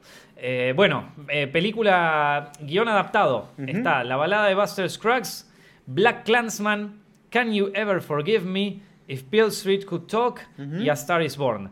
Eh, yo me la juego por Black Clansman. Sí, A aparte, me- no sé si sabías, yo estuve chusmeando un poquito, Ajá. el libro del, digamos, de Ron Star Wars, de Sí. policía, digamos, el protagonista, eh, es un libro de no ficción, o sea, es como los datos Sí, de sí, los sí. casos y, digamos, de a través de esa historia me dio una un meta, una meta historia, Claro. a través de la historia de, del libro se convirtió en la historia de él y cómo, digamos, se podía transmitir a película. Y por supuesto hay como incoherencias o cosas distintas, pero me parece que como la idea de transformar un caso policial en una película que en dos horas y media, digamos, te cierra un arco narrativo del personaje, eh, funciona bien. Y no es fácil convertir una información en una historia No, que sí, sea atrapante. obvio. digamos. Sí, sí, sí, no, está buenísima Black Clansman. Esto, John, vos ahí en. eh, También, También voto. Black Clansman. Totalmente. Eh, sí, eh, ojalá que gane. Eh, después tenemos dirección. Uh. Uy, esta está fuerte, ¿eh? Sí, sí, sí, sí, sí. Está Black Clansman de Spike Lee. No entiendo por qué no está Burning. Eh, está eh, Cold War de. No entiendo por qué no está Saque- First saquen, los memes de Burning. Ah, sí. Eh, está La Favorita, Roma de Alfonso Cuarón y Vice de Adam McKay. Eh, ¿Vos, John? Es que no vi Vice, por eso, y tampoco vi Roma. Pero a mí me- Eh, es que Claro, de es hecho, que son- eh, son dos. no vi ninguna. No, no, esta vez sí, esta vez sí vi. A mí me, me pegó la favorita, ¿viste? Me gustó un montón. A mí también me gustó La Favorita. Pero La para verdad- dirección. No, no, para mí no. De hecho, No. Para, mí, para mí no es la mejor de Yorgos Lántimos. O sea, la anterior, Sí. la de Sacred Deer, para mí es mucho mejor. Eh, pero Es, es difícil. Es No, se la doy a Black Clansman. la verdad. ¿Qué, perdón? No se lo doy a... No soy esa Black Clansman. No. No, se la doy a Roma yo. Sí, yo también. Yo se la doy a Roma. Yo también. Eh, ojo, Vice me encantó, ¿eh? Pero eh, debería haber ganado, de- de- debería ser de Big Short. Eh, pero eh, Roma, Roma, sí, toda la. Roma, Alfonso Cuarón. Tiene que ganar, loco. Eh, Uh, también, buena categoría. Actor, Actor, de en- reparto. en- de reparto. Bueno, acá tenemos a Mahershala Ali en Green Book, a Adam Driver en Black Clansman, a Sam Elliott en A Star is Born, a Richard E. Grant en Can You Ever Forgive Me y a Sam Rockwell en Vice. Yo me, quedo con, yo, yo me quedo con Sam Rockwell en Vice, man. Yo sé que no va a ganar ni en pedo, pero es un Bush muy bueno el que hace. O sea, es un Bush buenísimo. Yo me cagué de risa. eh. La- las es, el, mejores es el mismo personaje de, de Tres anuncios por un crimen, pero maquillado como Sí, Bush, sí. Las mejores escenas, las mejores escenas son las de Sam Rockwell en, en, en Vice. Son buenísimas. Y el personaje de Steve Carrell son los dos buenísimos. Esos dos deberían estar nominados. Son increíbles. Increíbles. Steve Carrell y Sam Rockwell en esa peli Igual, o sea, la rompen. Sam Rockwell es el de Tres anuncios por un crimen maquillado como Bush. Y mm, Steve Carrell es el, el tipo de The Office Sí, maquillado como Donald Sí, Rumsfeld. sí, de O sea, las escenas en las que está Steve Carrell, tipo, parece The Office.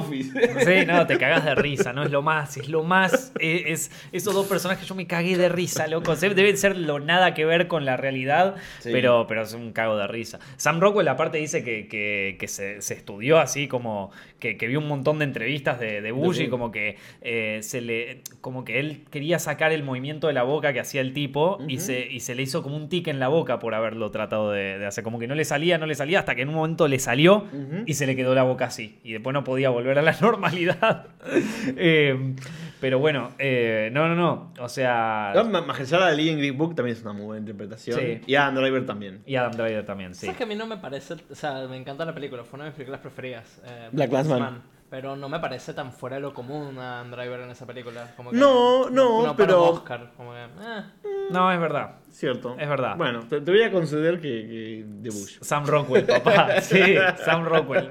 No creo que gane, no creo que gane. Para mí puede ganar o Sam Elliott. ¿Sam eh, Elliott quién sería? ¿Steve Maher- Born, que o es tipo el, hermano de- del protagonista? Mm. Sí, Sam- sí, sí. Sam El, ah. el dude, de Dude Bites. Ah, es verdad. Bueno, el, el- no, el, el cowboy que narra la historia. exacto. Claro. Eh, no, o sea. No, no tiene que ganar Bush. Si, si esa es la competencia, que lo gane Bush. Eh, y después, eh, actriz eh, de Actriz reparto. de reparto, sí. Para mí, debería. A ver, Ah. están Amy Adams en Sí. Vice, Marina de Tavira en Roma. Que creo que es la, la madre Sí, chicos. que es muy buena, muy buen papel. Eh, Regina King en If Bill Street Could Talk, Emma Stone en La Favorita y Rachel Weisz en La Favorita. Para mí, tiene que ganar Rachel Weisz de La Favorita, personaje más hija de puta. Eso, de toda la peli fue la que más, o sea, para mí son, son tres actuaciones muy buenas. La, la de Emma Stones, la de, Sí. la, de Ra- la de Rachel Weisz y la de Olivia, ¿cómo es? Olivia Colman. Eh, Esto, eh, las tres me gustaron mucho, pero Rachel Weisz para mí se lleva la peli. Es como la forra, ¿viste? o sea, eh, me- me- esa tendría que ganar. Yo no, no tengo opinión, no opino.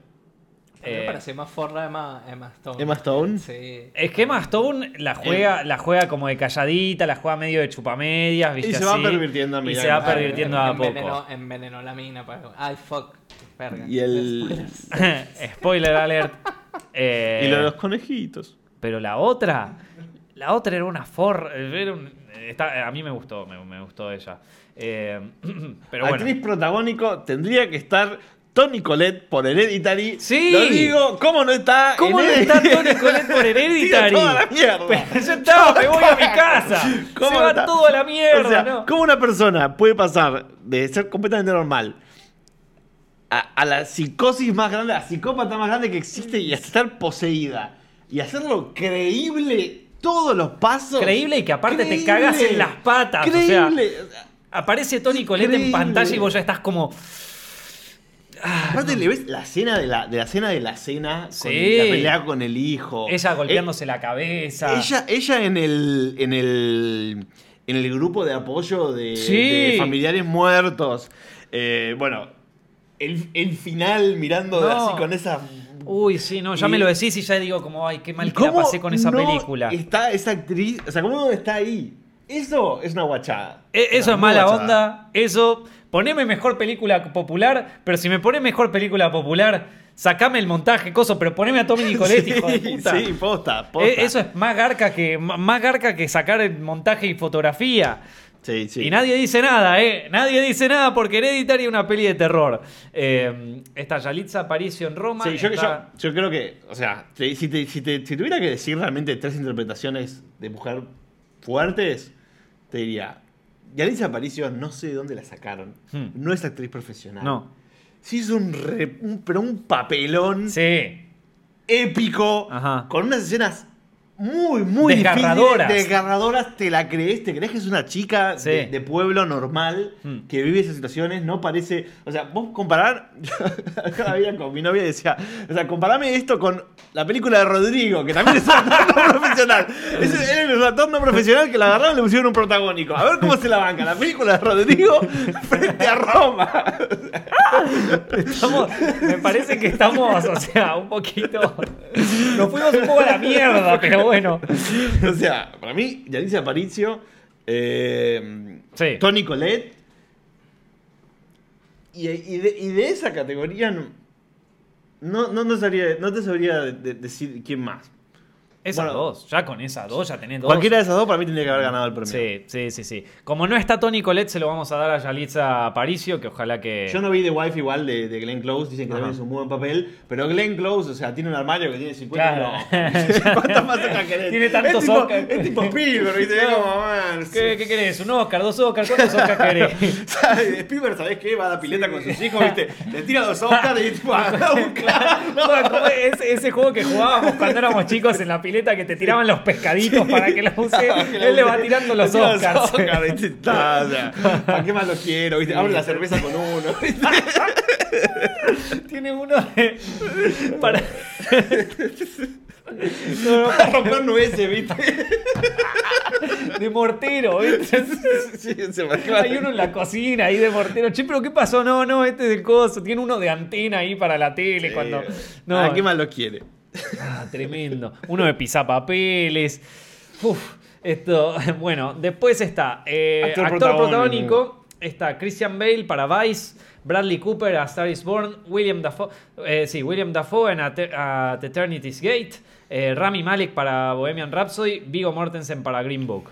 Uf, está complicado. Está bu- buena categoría. Está- es una buena categoría. Buena la verdad. categoría. Sí, sí. Eh, de nuevo, ¿por qué no está el man este de A Quiet Place? Nadie sabe. Burning, mira. El, ¿Por qué pibe, no está- el pibe de Hered- Hereditary. El pibe de Hereditary, ¿por qué no está Bur- el, el protagonista de Burning? Eh, ¿Por qué no está el, el, eh, el personaje de, de- de reparto en Burning como mejor actor de reparto? Bueno, ¿qué decía John? Vigo. Vigo. Sí, o sea. Me da. me- ah, no sé. Rami Malek tiene encima una mochila muy, muy Sí. pesada. Y lo muy se la difícil. pudo bancar bien. Y, sal- y sale bien. Mm. No es un papel que digas. No, pero no porque él no lo actúe bien, es Te por culpa del tiraste, guion. Eso, sí, Eso es por culpa del guion. Es cierto. Ya lo dijo Sasha Baron Cohen. O sea, Sasha Baron Ah, ¿sí Cohen quería. Sasha Baron Cohen, cuando él iba a hacer la peli de, de De Queen. Queen. decía como que eh, de parte de la banda querían hacer algo súper soft. O sea, él quería meterse de lleno en todos los quilombos de Freddie Mercury y todo eso. eh, su vida privada, personal y todo.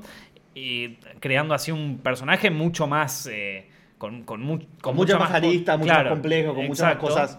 eh, Eh, un que- personaje no súper histriónico, pero también con muchísima oscuridad y con y un personaje que por momentos Muy es querido, una de- figura de lo más querido, pero por otro lado depresivo. O sea, es como que Sí, tiene una, eso. una- una figura trágica, una persona muy, muy grande que es capaz de hacer muchas cosas, pero que tiene una falla que causa su caída, ¿no? Claro. que lo lleva como a, a- a caer. digamos. Exactamente. Y bueno, parece que la banda no quería saber nada con eso y Claro. vinieron a hacer esta peli que es como, bueno, nada. eh, eh, es como la versión softcore de, de Queen, que en realidad, si no fuera otra banda, si fuera otra banda o si no fuera Queen, sería una peli, pero de lo más Ya vamos a hablar Sí. de la peli en la que tenemos que Exa- O sea, exactamente. en Pero Ra- Ra- Rami Malek. Rami Malek realmente, dentro de lo que le dieron para hacer y dentro del coso, a ver, Hace hacer a. Freddie Mercury no debe ser nada fácil. Así que la verdad que sí, hace un gran papel. Si se llevara el Oscar estaría bien. Sería el único Oscar que le daría hasta ahora a Bohemian Rhapsody de todos los que vimos. Pero Viggo Mortensen también se lo, Sí. se lo, se lo merecería.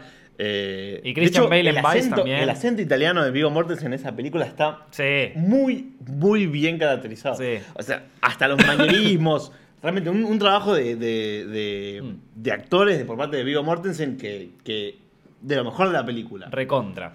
Eh, pero y bueno. bueno, y Christian Bale Y haciendo Christian sus Bale haciendo- transformaciones sí, de como flaco, gordo, Sí. presidente, Batman, lo que vos quieras, ¿viste? Maestro Christian Bale. Eh, bueno, y ahora sí, y ahora sí llegamos Tan, al tan, momento. tan. Al momento que todos esperaban, chicos, llegamos al momento de la categoría Mejor Película. Y acá vamos a hablar en detalle de cada una, qué es lo que opinamos. eh, así que prepárense. bueno, Ah, ahora, prrr, aquí empezamos. Vamos, vamos, vamos. empezamos con la primera que aparece acá en la lista. Una nominación peculiar. Ignore. Quizás la mejor, la mejor película del año para muchos, Black Panther. ¿Qué hace esta peli acá? Bueno, propongo 10 segundos de silencio. No, no, no, sí, es que ¿qué? Bueno, Ya hablamos de esta hablamos película. un montón de. Hicimos un toma Dijimos 2. Todo lo que pensamos. Dijimos lo que todo el mundo que no es estadounidense piensa. Sí. Está muy bien. Me encanta que haya una película de, de ne- digamos, de que la mayoría del cast sea negro y que no sea una historia triste, ni una historia terrible, ni histórica. Claro, que tenga eso es lo acción y que sea divertida y que enganche y que le haya ido bien. Me encanta. Ahora, mejor película del año. ¿Qué estamos hablando, hermano? ¿Qué, qué es esto? Eh, pero aparte, a ver, hay otras películas. Está bien que no sean trágicas, lo que vos quieras, pero está. si- digo, eh, está, el año pasado ganó Moonlight, que es una película que a mí personalmente me gustó mucho. La volví a ver hace poco y me gustó más todavía. Eh, y. Y la verdad que es una. Moonlight es una peli que nadie le da pelota. O sea, literal, es una peli que estuvo en el Oscar y que si no estaba en el Oscar no la veía nadie, no le interesaba a nadie. Y a mí me parece una película súper interesante, súper introspectiva de parte del autor y de parte de eso. Me parece incluso que la filmografía de, de Ryan Coogler, el, el- el director de- de, de Black Panther, es mucho más rica y es mucho más interesante, incluyendo Creed. Creed 1 me parece una película cinematográficamente mucho más atractiva que Black Panther. Eh, o sea, él... eh, digo, no... Bueno, qué sé yo, ¿viste? Sí, bueno, ahí pesa mucho como el contexto de Estados Unidos, digamos, Sí. de cómo el clima que lo ven ahí. Igual es como que a mí me da la impresión cuando veía, cuando empecé a preparar ver las películas para, para este programa, empecé con Vice, después vi Black Classman y es como que, bueno, la temática del año es tipo el racismo, digamos. Esta es la temática del año. Decidieron No, bueno, que a ver. el racismo iba a ser una, digamos, la otra iba a ser, bueno, Green Book, o sea, Do- 12 Roma años. hasta cierto punto. Sí, pe- qué sé yo, esto... No, Es como que, bueno, no sé si es un tema, no, no sé si es el tema principal de las películas, qué sé yo, en Vice no me parece que sea el tema principal. Eh, No, no, ahí no. Pero bueno, en- Pero es como una temática que aparece, o sea, hubo años más, más variados en ese sentido. Temática que aparece bastante. puede ser, en la, película. favorita, por ejemplo, ahí no hay nada. No, es más clasismo, No, racismo, eh, pero bueno. A Star is Born, bueno. Eh, ok, eh, pasamos a. Bueno, Black Panther hablamos muchísimo, Sí, la verdad, ya, ya la hemos mencionado, hablamos de todo. Creo que no hace falta mucho de decir. Si gana Black Panther, ya está pa- todos para el corchazo. Pero, eh, pero bueno, nada, puede no, pasar. no, yo no creo que vaya a ganar. No. No. Eh, ya está suficiente que esté nominada. Sí, ya más que suficiente. Es como, ¿qué pasa? Black, Black Panther está como, ¿qué, qué- cómo llegamos acá? ¿Viste? Me colé en los Oscars y pasa esto 100% real, no fake. O sea, eh, pero bueno, ahí está. Eh, después está Claro, Black Clansman. hace un comentario. Si Black Panther está nominada a mejor película, Dark Knight, tipo, tenía que ganar mejor película ese año, así, tipo. Logan, Deadpool. Logan, Logan tenía que ganar mejor Logan, película. claro, bueno. Logan tenía competido. Eh, bueno, Black Clansman. Eh, mm, ok, a ver, Black Clansman yo también ya la comenté, es una de mis películas favoritas de 2018, está en el top de set films, a mí me encantó Black Clansman en, en todo. Sin embargo, hay un punto en el que, en- que, que quería comentar eh, y que, que lo comenté ya en el, en el top de 2018, que para mí esta peli tiene un, un epílogo, si se quiere, que hace que una película que podría haber sido, eh, como dicen lo- los yankees, timeless, o sea, una película que, Una película que trascendiera el que tiempo. trascendiera el tiempo, la convirtió en algo de hoy. Me hizo acordar un poco a cuando a Hitchcock le obligaron. Porque había una cosa muy buena que tenía Black Clansman en el final que a mí me gustó mucho. eh, que vos podés estar de acuerdo o no de acuerdo, lo que sea, es un momento político muy tenso para Estados Unidos en este momento. Pero había una cosa que a mí me había gustado mucho, que es cuando el tipo mira por la ventana y ve los ojos, o sea, ve los ojos de la gente con la, con la cruz que se empieza Sí, a que quemar. Y eso, y esa, y, y los cantos de los tipos ahí del Ku Klux Klan se empiezan a mezclar con los cantos de Charlottesville. Y yo pensé que eso iba a quedar sutil. Como que, bueno, está bien, te la tiró ahí Spike Lee, es su opinión, la tiró. eh, y, y la tiró súper sutil. Como que yo me acordaba porque hace poco había visto el, el documental de Vice y toda esa historia y quedé como, "Ué, loco. Claro, eso te iba a decir. Charlemos un poquito. Y- o sea, y- eh, al final de la después de la trama Claro. de la película, Sí. al final de la película hay unos que son dos, tres minutos Ah. de montaje de, digamos, de filmación de celular, montaje Mm. periodístico de una manifestación en Estados Unidos, en el estado de Virginia, que si no recuerdo mal, eh, había empezado con una manifestación de gente que no quería que sacaran la estatua de- del general Lee, del general Sí, confederado se Lee. colaron un que- montón de, de gente de gente neonazi, de, de del Ku Klux neonazis, Klan. de todo. Eh, Eh, se hubo una fue- contramarcha que, Sí. digamos, que, que el encuentro de las dos marchas se volvió violento y terminó muriendo una persona Porque atropellada un auto que pisó a todos, que- exacto. Que pisó a la contramarcha, digamos. Sí, eh, no, se fue todo al carajo ahí. ¿no? Sí, Vos- eh. hay, hay un documental ahí en, en YouTube sobre, sobre eso que es, es terrible. Eh, ent- entonces, como yo lo tenía muy presente, de repente oigo, oigo esos gritos y digo, ah, acá la tiró muy bien. O sea, la tiró sutil, la tiró por abajo, ¿viste? Y, y- y le cerró el culo a todos con esto. Ahora, después me ponen tres minutos de la marcha. Es como que, es como que venga y me diga como... Bueno, seguro que no lo entendieron, así que se los voy a explicar. Sí. Eh, yo, y- yo no, no soy de esa opinión. Tengo, discrepo un poco con, con- con esa opinión. ¿Vos crees que, que digamos, que es un mensaje que se vuelve como demasiado explícito, demasiado molesto, como te lo quiero meter en la cabeza? Sí, a me, no, me hizo acordar a ponerle. A ver, eh, yo en el, en el top de 2018 lo expliqué con el final de Psicosis. Sí. Que el final de Psicosis, en realidad Hitchcock no lo quería meter, pero los productores lo obligaron porque en esa época eh, El concepto el de la- de la concepto del psicópata y del, del asesino serial No era algo que, según los productores, la audiencia no lo iba a entender. Entonces necesitaban que sí o sí apareciera una explicación al final de qué carajo le pasó a este pibe que era la mamá, pero no era la. ¿No qué? Ah, Claro. Perdón, spoilers de psicosis. Esto. eh, Sí, y necesitaban tener como esa necesitaban escena eso. que... cual- A pesar de que Hitchcock no lo quería hacer, lo terminaron pusieron. agregando Sí. porque, eh, dicho de una manera muy simple, la audiencia quizás no estaba preparada para entender eh, ese concepto. Yo creo que hoy en día la audiencia sí está preparada para entender ese concepto y que sin embargo Sp- Spike Lee te mete la explicación del final de Psicosis, ¿viste? O sea, pero en Black Clansman. Sí. Eh, yo no sé, a mí no me gusta que el director me tome medio de boludo o que me tome medio como, che, no, no lo... eh, la- entonces, eh, digo, ni tampoco creo que la audiencia se, no, no llegue, por lo menos quiero creer que la audiencia no llegó a captar, que quiero creer que la audiencia llegó, Llegó a a captar, captar, sí. la- las, las sutilezas. A ver, hay un momento donde David Duke dice Make America Great Again, o sea, si ya Sí, hay- con eso no te quedó claro. Hay ironías constantes o seguramente una persona así no llegará a ser presidente. Claro, eh, exacto, Eh, entonces- tipo.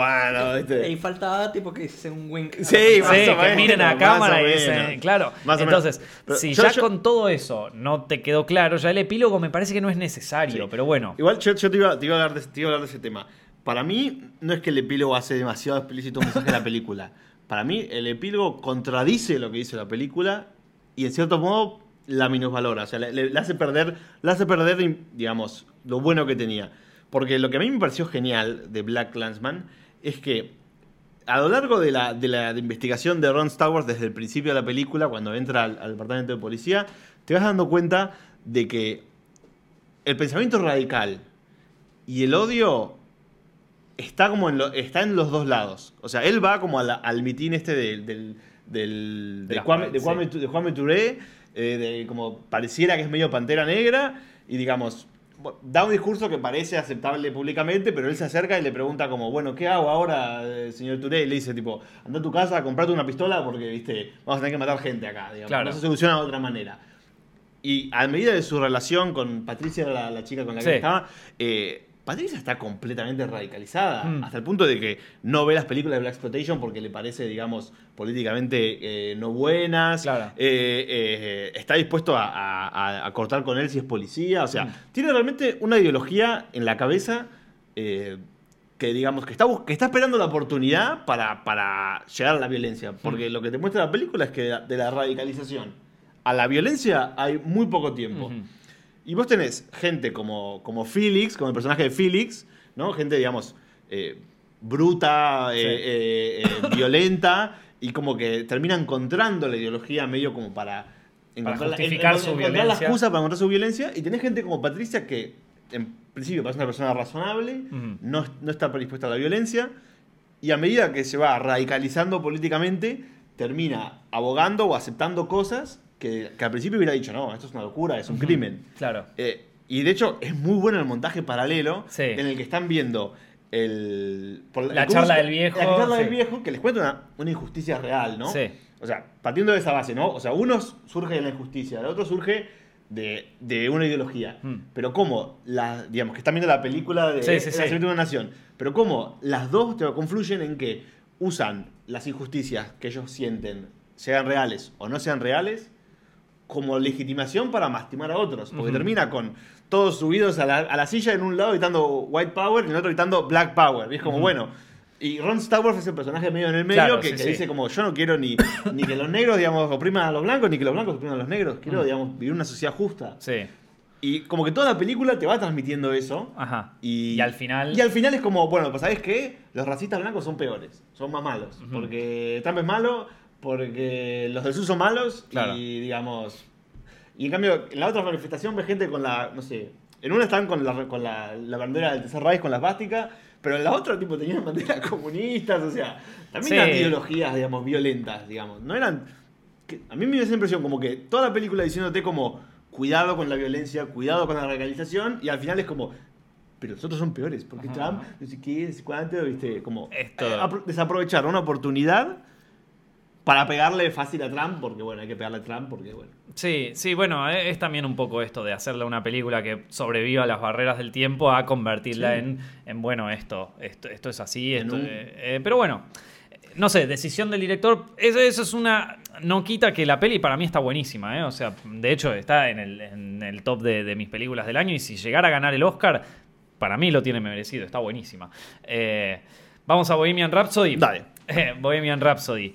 Eh, también hay una review de esta película en Zepfilms que pueden ver, eh, así que yo, mi opinión ya la tienen ahí. Me parece que eh, es un placer culposo Bohemian Rhapsody. O sea, Bohemian Rhapsody, Bueno. la verdad es que, a ver, a mí me a mí entendí que es una peli de, una peli berreta, una peli bastante mala, Que comentábamos un poco antes, lleva cuatro meses en cartel. que lleva cuatro meses en habido cartel. personas que la vieron tres, cuatro veces en el cine. Es una película malísima, pero que la verdad que yo la vi y me re gustó porque estaba ahí, estaba viendo cosas de Queen, ahí los temas, escuchar las canciones, lo ves a Rami Malek, ves la escena del Live Aid y decís, ay, este, yo, yo- yo vi el video original y está igual, están hasta las latitas de Pepsi, está todo lo mismo. Y te quedas como medio en esa, en esa boludez de, "Uh", así como, mirá qué bueno es Queen, es mi banda preferida. Y pero la peli es malísima, o sea, sí.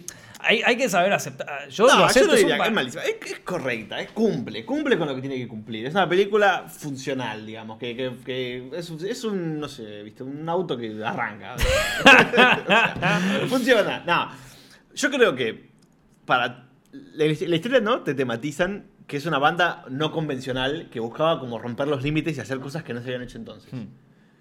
Y es una película muy convencional Sí. sobre una banda no convencional. Exacto. Y también aparte, a ver, hay, hay cosas que, que pasan en la película, que pasan así nomás, que son como momentos clave o momentos radicales de, de la película y que, perdón, de la vida de estos personajes y que acá se trancan como, bueno, nada, esto que pasó acá. Por ejemplo. Eh, a ver, por ejemplo, la- la- yo me imaginé que la escena de, de cuando crean Bohemian Rhapsody iba a ser todo como construida de una manera. No, bueno, acá tiremos esto, a ver qué sale, pum, Bohemian Rhapsody. Y ya es como al toque, Bohemian Rhapsody, todo bien. Y después eh, Freddie Mercury se entera que tiene SIDA de la manera menos convencional del planeta, empieza a toser sangre y dice, che, ¿qué, qué me pasa? Va al doctor, le dicen, tenés SIDA, va a la banda y le dice, chicos, tengo SIDA.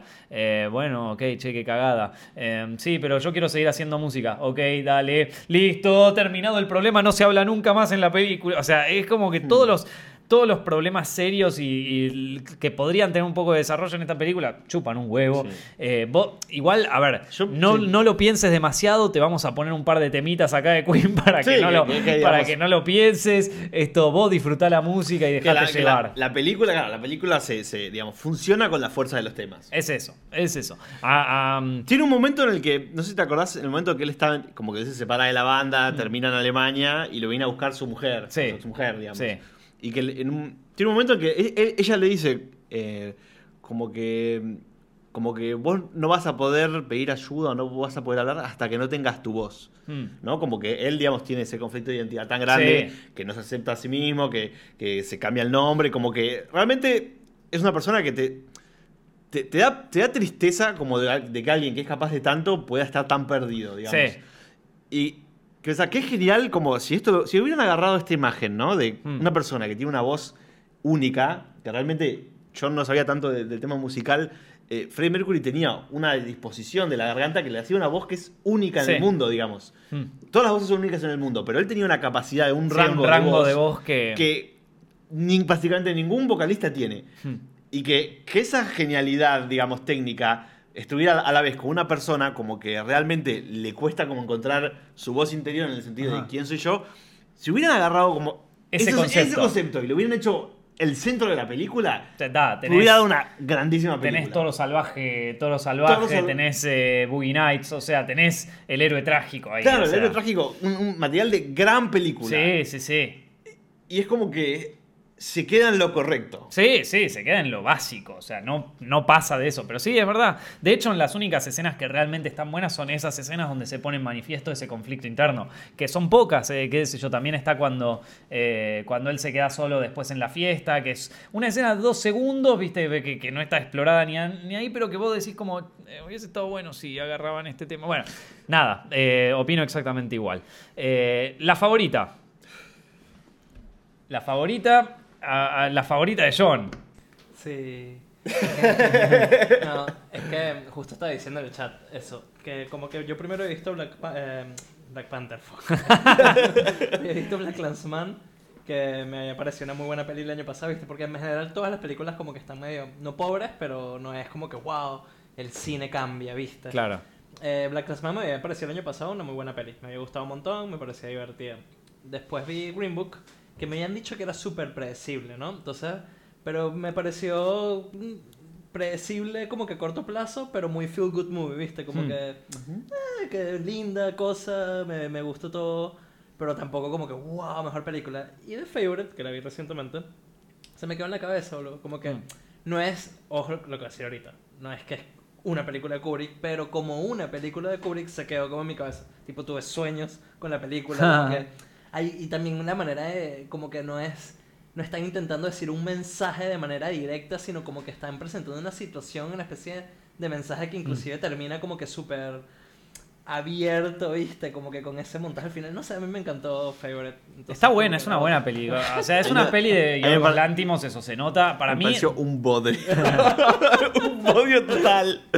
Bueno, está bien. No, Eh, no, sí, es una peli de, que se- que, digamos, de, de Lantimos que se nota. No, se nota que es una peli para ese director, o sea, es, es todo lo que a ese director le gusta, o sea, la- las charlas incómodas, esto de tratar de ser, eh, de, de ser formal pero no me sale, viste, esto de que todo de a poco se empieza a ir al carajo con los personajes, pero que siempre mantienen como, bueno, no, pero está todo bien. Eh, o sea, eso está en todas las pelis del, del tipo y...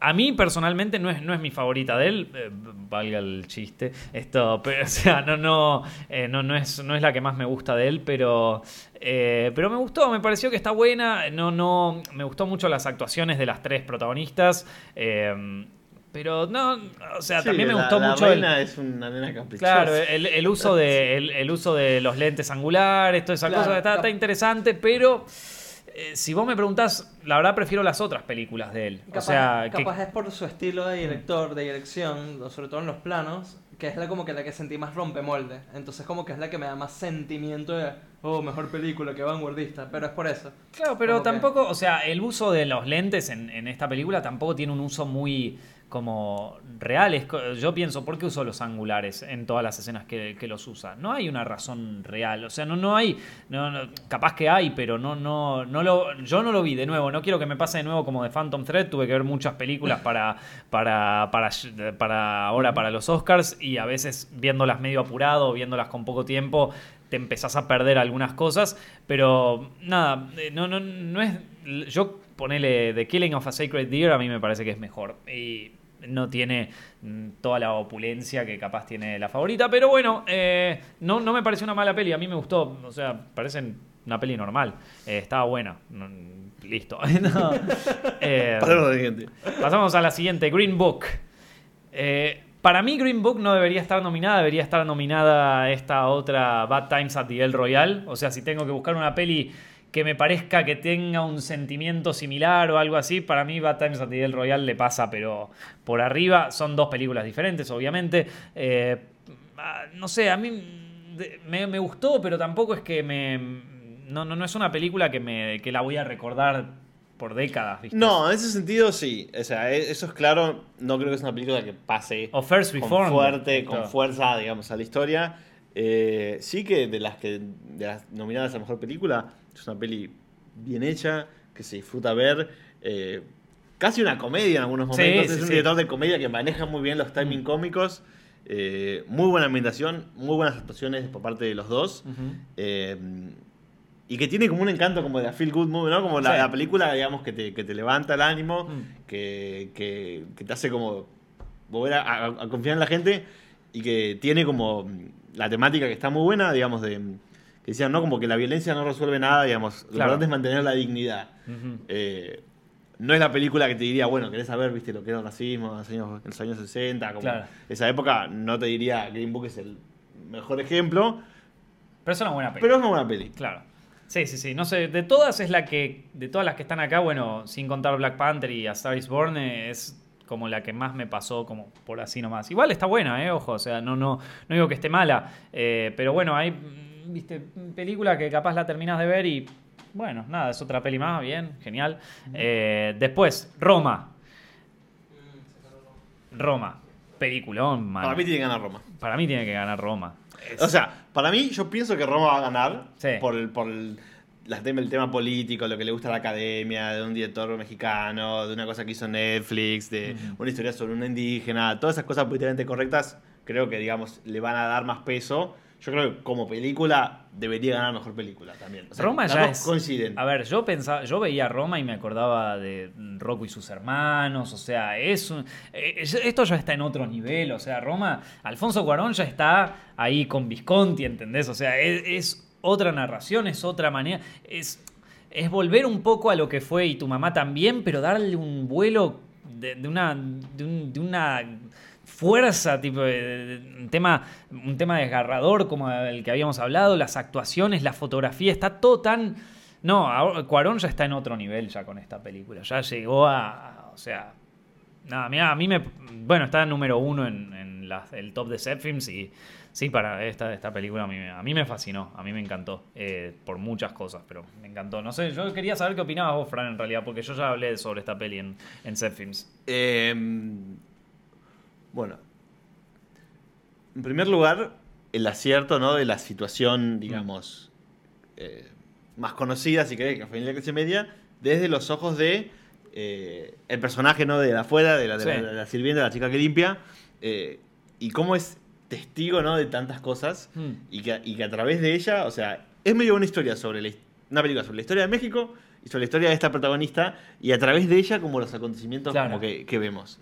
Eh, la escena, por ejemplo, que están en Año Nuevo, en la casa de... Sí, que de se esto, quema... Que se quema el bosque Sí, que y sí. como que de fondo ves los, los problemas políticos de Sí. gente, los campesinos con la tierra, este hombre con los, con los campesinos, la gente que trabaja en la casa. Bueno, por eso yo sí. creo que es una, una vuelta un poco ahí tu mamá también, que también Claro. eh, era, era medio así, donde vos tenías a dos, a dos vagos que se daban, hacían un road trip y que querían ponerla básicamente, que era como su, su único objetivo, pero entre medio y sutilmente te iba mostrando los problemas de México ahí a, a través de la visión de estos pibes que estaban en otra, o sea que sí, los problemas estaban, pero estos estaban... Vivían su vida Vivían y su los vida, tocó de- eh, exactamente. Los tocaban de costado hasta que de repente los involucra. Exacto, sí. En esta peli pasa, pasa lo mismo, eh, pero es, es mucho más fuerte acá. Eh, Sí, y, mucho digamos- más maduro capaz. eh, y tu mamá también lo tiene, pero es, es un cuarón de hace muchos más años y, y- y con menos experiencia acá es ya directamente un cuarón serio, un, Sí, es un señor. Es que el arco de personaje Sí. de, de- de Cleo es muy bueno. Desde la, la chica completamente normal, eh, empieza un amorío, Hmm. queda embarazada, Embarazada. el abandono de, Hmm, de- por del parte de- del, del novio, lo va a buscar. eh, la, la la escena de to- toda la escena, digamos, desde que ella va a comprar la cuna Mm. hasta que termina en el hospital, el parto que te lo muestran Sí, sí, entero y una intensidad emocional y realmente eh, uno como que sufre con el personaje, no, realmente, no, sí. lo- digamos. Y que encima aparece el padre que, que abandonó a la Sí, familia. no, terrible. Es como que ella, digamos, es testigo de todo lo que pasa en la familia y bueno, es como que es un espectador, no puede involucrarse porque, Mm. porque digamos, forma parte de la familia, pero desde un rol que, que a ciertas cosas que no le están permitidas. Claro. Y la escena de la playa, como La no- escena de la playa. todo el como una persona que perdió un hijo, como todo, volver a vivir todo el trauma, ¿no? Sí. Porque los hijos de- del matrimonio son casi más Sí. hijos de Cleo, porque los cría Cleo. Claro, sí, sí. Lo- lo- Los, baña, los peina, los, lo- les canta canciones antes de ir a dormir, los despierta. O sea, el contacto humano que tienen con Cleo los chicos Es mucho como mayor, si fuera su madre, mucho más como su madre. Y cómo esa, esa chica como que es testigo de todas esas cosas y es creíble. O sea, yo, yo Mm. por un momento dije como, ah, bueno. O sea, cuando, antes- cuando veía la sinopsis, ¿no? Bueno, viste, la, la que limpia indígena, nos van a decir que, digamos, que, que está muy mal, tratarla mal y qué sé yo. No, no es una película de propaganda. No. Tiene- es realmente un personaje, es una persona que Sí. está en esa situación y que vive y sufre todo eso, pero que no, digamos, no se transforma solamente en una, en una víctima, en una cosa que le, que, que le tiran o que se deja golpear y nada más, sino que es solamente una persona que con las cosas que la vida le da, bueno, hace lo que puede y sale adelante como puede. Es increíble. Eh, y Sí, está sí, muy, muy bien hecho. Hmm. Y aparte, es como que está muy, muy buena la temática, muy fuerte, muy bien mostrada. ¿Qué pasa en una, en una, en una sociedad cuando los, los hombres se dejan de comportar como hombres? ¿no? Hmm. Cuando, digamos, los padres dejan de ser padres. Claro. ¿Y qué, cómo afecta eso a la, a la- a la familia? Y a las dos las destroza, digamos. Sí, sí.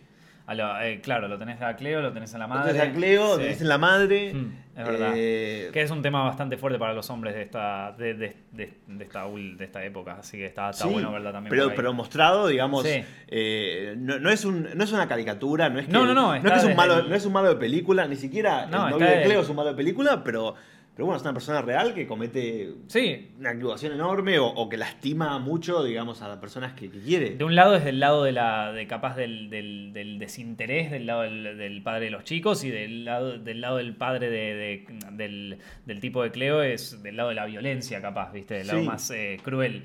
Eh, sí. Sí. sí, no, es, es una tremenda desde el punto de vista también cinematográfico, ¿no? O sea, eh, lo- lo- cada plano que vos ves ahí, sobre todo el de la playa, el de la playa vos decís como, ¿cómo mierda filmaron esto? ¿Viste? Vos lo mirás, después hay fotos de backstage, esto, y vos estás como, ¿qué carajo? ¿Cómo pasó? Este es un genio, ya está, yo me, yo me dejo... Pero en serio, me hizo acordar de nuevo a Rocco y sus hermanos, que hay algunos planos en esa película, eh, Rocco y sus hermanos, en sus hermanos, una película eh, icónica del neorrealismo italiano, en donde yo me acuerdo que cuando vi esa película había un plano donde, donde ellos se meten como en una chatarrería o algo así, y la cámara de, golpe empieza a subir y los sigue, pero por las como una especie de trinchera que hay ahí y, y los tipos van caminando y la cámara los sigue por arriba y vos decís, ¿cómo hicieron? Pusieron una grúa, pero pusieron la grúa ahí, viste, y como en un momento eh, obviamente te dejas llevar por la historia, pero cuando te pones a verla de manera cinematográfica decís, esto, esto es magia. Esto, esto es magia, o sea, ¿cómo se le ocurrió esto a este tipo? Porque lo puedes filmar de mil maneras, ¿eh? Pero ¿cómo hizo la escena donde están en el, en el shopping ese y que viene, que, que se viene como la, la, la La, banda... la- la- la se- manifestación la por la calle y de repente entran los manifestantes a la, Sí. y, como, y como que la cámara es como que hace solo no como un movimiento de, de semicírculo pero te muestra toda la acción sí John qué decís Nada, que en el chat estamos eh, con los spoilers que están poniendo Bueno, pero bueno pero estamos discutiendo la No, película más que yo les digo, yo les digo a los del chat, tipo, mire, yo no he visto la peli todavía. y- No, pero véanla, vean, vean vean vean spoilers no, es- spoilers no- no es una, no es una película que si te spoilean te la Esa- arruinan. ese, No. ese es un comentario que yo quiero hacer. Que para mí una muy buena, una peli buena, aunque sepas como que la historia, cosa, una peli buena no importa. vale la pena verla Vale la sí, pena verla y igual te afecta o sea y- todo el mundo sabe la historia de psicosis sí. vale la pena verla igual. Sí, no, no, no es una película que. eh, Roma me parece que no es una película que si te la spoilean te la arruinan. No, Sí, para no. nada. Eh, pero bueno, Para nada. vamos a. Y la verdad que, fue, eh, digamos, hubo medio, no sé si sabías que hubo medio mm, polémica. Eh, muy lindo escuchar el, me- el mexicano, la verdad que Sí. yo no tengo tanta experiencia de Sí. mexicano y el- los modismos, Sí, recontra. el, el, digamos, la manera de hablar de los personajes, los Ah. acentos. eh, tanto no conozco, pero me da la impresión como de que en los registros del habla de cada personaje como que se caracteriza muy bien, digamos, de dónde viene, qué vivió y, es muy lindo. Y sabías que en España le pusieron subtítulos al español. Pero, Claro. no- pero, digamos, sería lógico si uno dijera, bueno, hay palabras que uno no termina de, de escuchar bien y no las conoce porque el vocabulario cambia en, en Mm. distintos lados de, de América. Si reflejara solamente lo que dijeran los personajes, no me parecería tan mal. Por ejemplo, yo sé que, por ejemplo, Nueve Reinas en España a veces se, se- se- se pasó con Sí. subtítulos. Porque algunas palabras del porteño, digamos, no las No llegaban a escuchar y no las entendían. Eh, pero en España tradujeron, tradujeron los subtítulos. Ah, Entonces, todo. cada vez que decía, no sé, viste, Cleo decía como, pues vente nomás, ponían tipo, ven tú para aquí. Tipo, traducían el, el vosotros y el Sí, sí, sí, ustedes, no. o sea, y se armó un relío y lo tuvieron que sacar los subtítulos. como, dale, o sea, no puedes escuchar carro, que tiene que poner coche, o sea, digamos. Y Sabés que los mexicanos le dicen carro, digamos, no es tan difícil de entender. Después está eh, A Star is Born. Bueno, para, para nosotros Roma tiene que ganar, Tiene que ganar. punto, listo. Después está A Star is Born, que es una peli. Una peli. No, a ver, a mí, eh, yo, yo la vi, A Star is Born, as- hay una review en Zepfilms, a mí me gustó, tiene cosas bastante interesantes, sobre todo de dirección. Es una cuarta remake o quinta remake de, de- de una película que ya se hizo. Mucho más no tiene, la música está muy buena, eh, las actuaciones están buenas. A mí me pareció que es una peli decente, pero no, no, no sé si como para la mejor película, ni ahí. ¿Vos qué querías decir, John, de eso? Em, no me gustó nada la película. Pero creo que, creo que es. Me sentí cínico, ¿no? Porque mientras que la estaba viendo. ¿Cínico? tipo- sí, cínico porque como que la historia de amor no me llegó, ¿viste? Nada. Claro. Es que no hay química en los personajes. No me llegó nada. La música tampoco me gustaba, como que parecía yo. Sí, a sentía que era como medio sketches. O sea, parecía como una película que se estaba burlando de las películas así. A mí, a mí, a mí, sinceramente. y después una cosa que caí en la ficha, que es que como que durante la película hay toda una temática. ¿no? Que te la meten por todos lados. eh, de que... lo Ver, desnuda a Lady Gaga. No, no, no, hay toda una temática. ¿Cuántas veces aparece desnuda? Hace falta que aparezca en... Nunca es suficiente. hay, hay- hay una temática sobre que mm, no importa ser. Hay mucha gente con talento, pero lo importante es tener algo que decir, ¿no? Esa es Sí. como que mira, la temática de la película. Y la película no, lo- no lo. No, la- no, lo- no- no lo explora para Se nada. les olvidó ser Claro, sí, sí. tipo, con- tiene un un muy buen director, está súper bien hecha, tiene buena Sí, música. que yo, yo pero- pensaba que diría, bueno, ella se va a empezar a perder, él le va a recordar, ¿no? Digamos, cómo fueron sus, sus inicios en la música, por qué ella empezó a tocar música y cómo se está como cada vez haciendo más insulsa. No Pero nada, no. No hice nada. Bueno, entonces, qué sé yo, te va a mostrar cómo eh, eh, él, digamos, eh, no sé, conflictos de poder, él la llevó al estrellato, pero ahora ella es más Ja. importante que él. Don't you want me, baby. No. Bueno, entonces, digo, ¿qué me- qué me- ¿a dónde quieres ir? A mí me dice sensación, tiene ¿a dónde quieres ir decir. película? Primero 10, 20, 30 minutos, bueno, tipo la chica normal, que la mete en el mundo de la música, tiene la gran oportunidad, sale adelante. Y después es como que la película dice como, bueno, ya. ya. Ya fue, voy a- ya qué fue todo. ¿qué voy- ¿De qué voy a hablar, digamos? Y ese final tipo de que el... De que el digamos, bueno, Ah, no, la, no, la no, única, no, la no, única- no, la no, única no, película no, que no importa spoilear. El tipo se, ¿por, qué carajo se suicida? O sea. Y tipo, y ella, ella, tipo, la escena final, ella tocando la canción que escribió él, pero no tiene profundidad emocional, no tiene. No tiene No, no, no, no, peso, no es como que no tiene. final. No me gustó. no me Sí, gustó. pero no te. ¿A vos te involucraste en ese final? Eh, a ver. eh, ¿Lloraste en ese final? No me acuerdo. No me acuerdo. Estoy, estoy tratando de acordarme si lloré o no. Eh, creo que no. Mi, mi verdad que yo en las películas lloro re fácil. ¿eh? A mí me ponen un gatito que se murió y yo lloro. Esto, pero. Con los conejos de February. Yo lloré, no, yo- pero lloré, por ejemplo, con Bohemian Rhapsody, eh, consciente de que estaba viendo una boludez, ¿viste? Pero lloré con esa, eh, con Vice lloré, boludo, con Vice. Esto, Black Clansman también lloré, eh, eh, con Green Book también, eh, con Roma lloré, pero como, una, como, un condenado.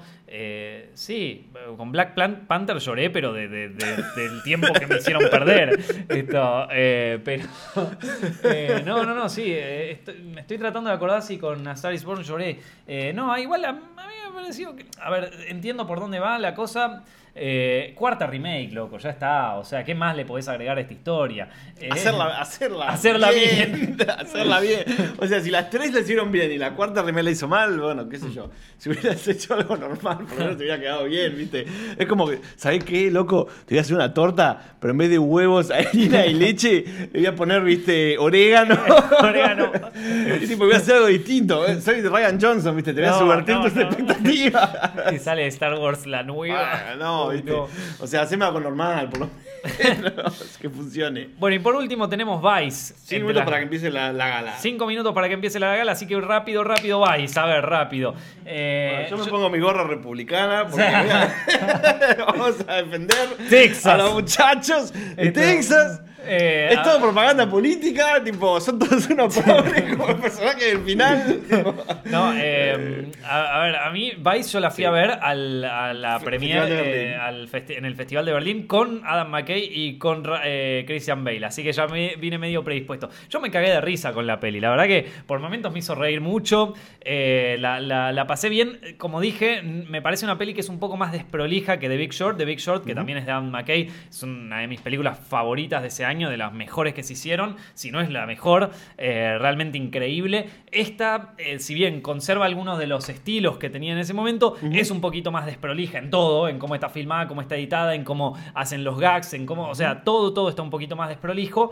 Sin embargo, me pareció una película muy entretenida, la, la pasé muy bien viéndola.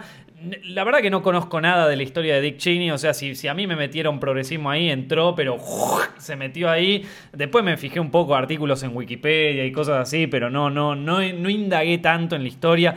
Eh, no, no, no, es un- no, no es una parte capaz de, de la historia de Estados Unidos que, que yo haya investigado mucho, la verdad. Y es una película fuertemente histórica. Y es una película- Todas las presidencias sí. de Estados Unidos del 70 hasta ahora. Exactamente. Eh, todos, la mayoría conocimientos históricos, cómo la vida de una persona pública se Sí. introduce en la historia. O sea, una película fuerte histórica en ese Sí, sentido, ¿no? sí, eh, Dick Cheney no es, quizás no es un personaje que a mí me haya eh, interesado tanto como lo, o sea, la, la interpretación de Christian Bale está muy buena, pero no sé si es un personaje de la historia, a ver, es un personaje que lo- lo- o sea, que, que me parece que, como dice en la película, ejerció el poder medio desde las sombras y qué sé yo, pero sin embargo también en un tipo medio como rudo, no, no, bueno, no importa, no, no es es un personaje que capaz no es el que a mí más me, me entretiene, a mí me entretiene más, o sea, como personajes, ¿no? O sea, como, eh, perso- eh, como personas para investigar, como tratamiento de personaje, me gustan más los tipos medio trágicos, ¿no? Un tipo que ya la tiene toda calculada, que ya la había pensado,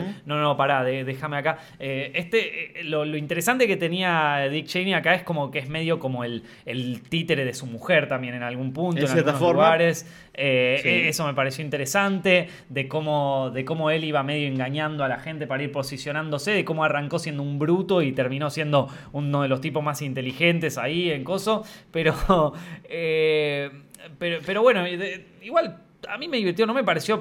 a ver, me parece que por momentos había, había propaganda, eh, ¿cómo se dice esto? De, de- Demócrata, digamos, eh, demócrata o- en sí. algunos puntos, pero al final de la peli es como que tienen ese chiste de, eh, ah, vos seguro que votaste a Hillary, boludo, eh, viste que sale Rápido y Furioso 8, como que está buenísimo eso.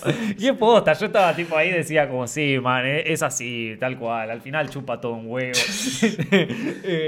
Pero bueno, vos... vos, Tengo, tengo, tengo, tengo una, opinión, una opinión distinta, sí. Eh, no conocía tanto de la historia de la presidencia de Bush en particular. Sí, un poco de la historia del Partido Republicano en general. Eh, y digamos, no hay, cómo, no hay manera de negarlo. Bueno, que la película te dice, ¿no? Como al final, esa, en, esa, Sí. en, esa, en, esa, en esa escena final que te dice, ¿no? Como estos son hechos. O sea, te puede gustar o no, pero la, la película habla es de hechos. Hmm. Que es medio tramposa, porque son hechos, pero interpretados, ¿no? Porque, Sí. o sea. Está la, la escena la shakespeariana. escena esa. shakespeariana, claro. O sea, cosas que pasaron entre el Dick Cheney y su mujer, que la película te muestra porque, digamos, lo sigue a Dick Cheney, cosa que, o sea, si solamente te mostraba a Dick Cheney en su vida personal, no sería como el biopic de Dick Cheney No, claro. que es. Pero es, hasta cierto punto, ¿cómo puedes estar tan seguro de que eso fue lo que le dijo a la mujer? Hmm.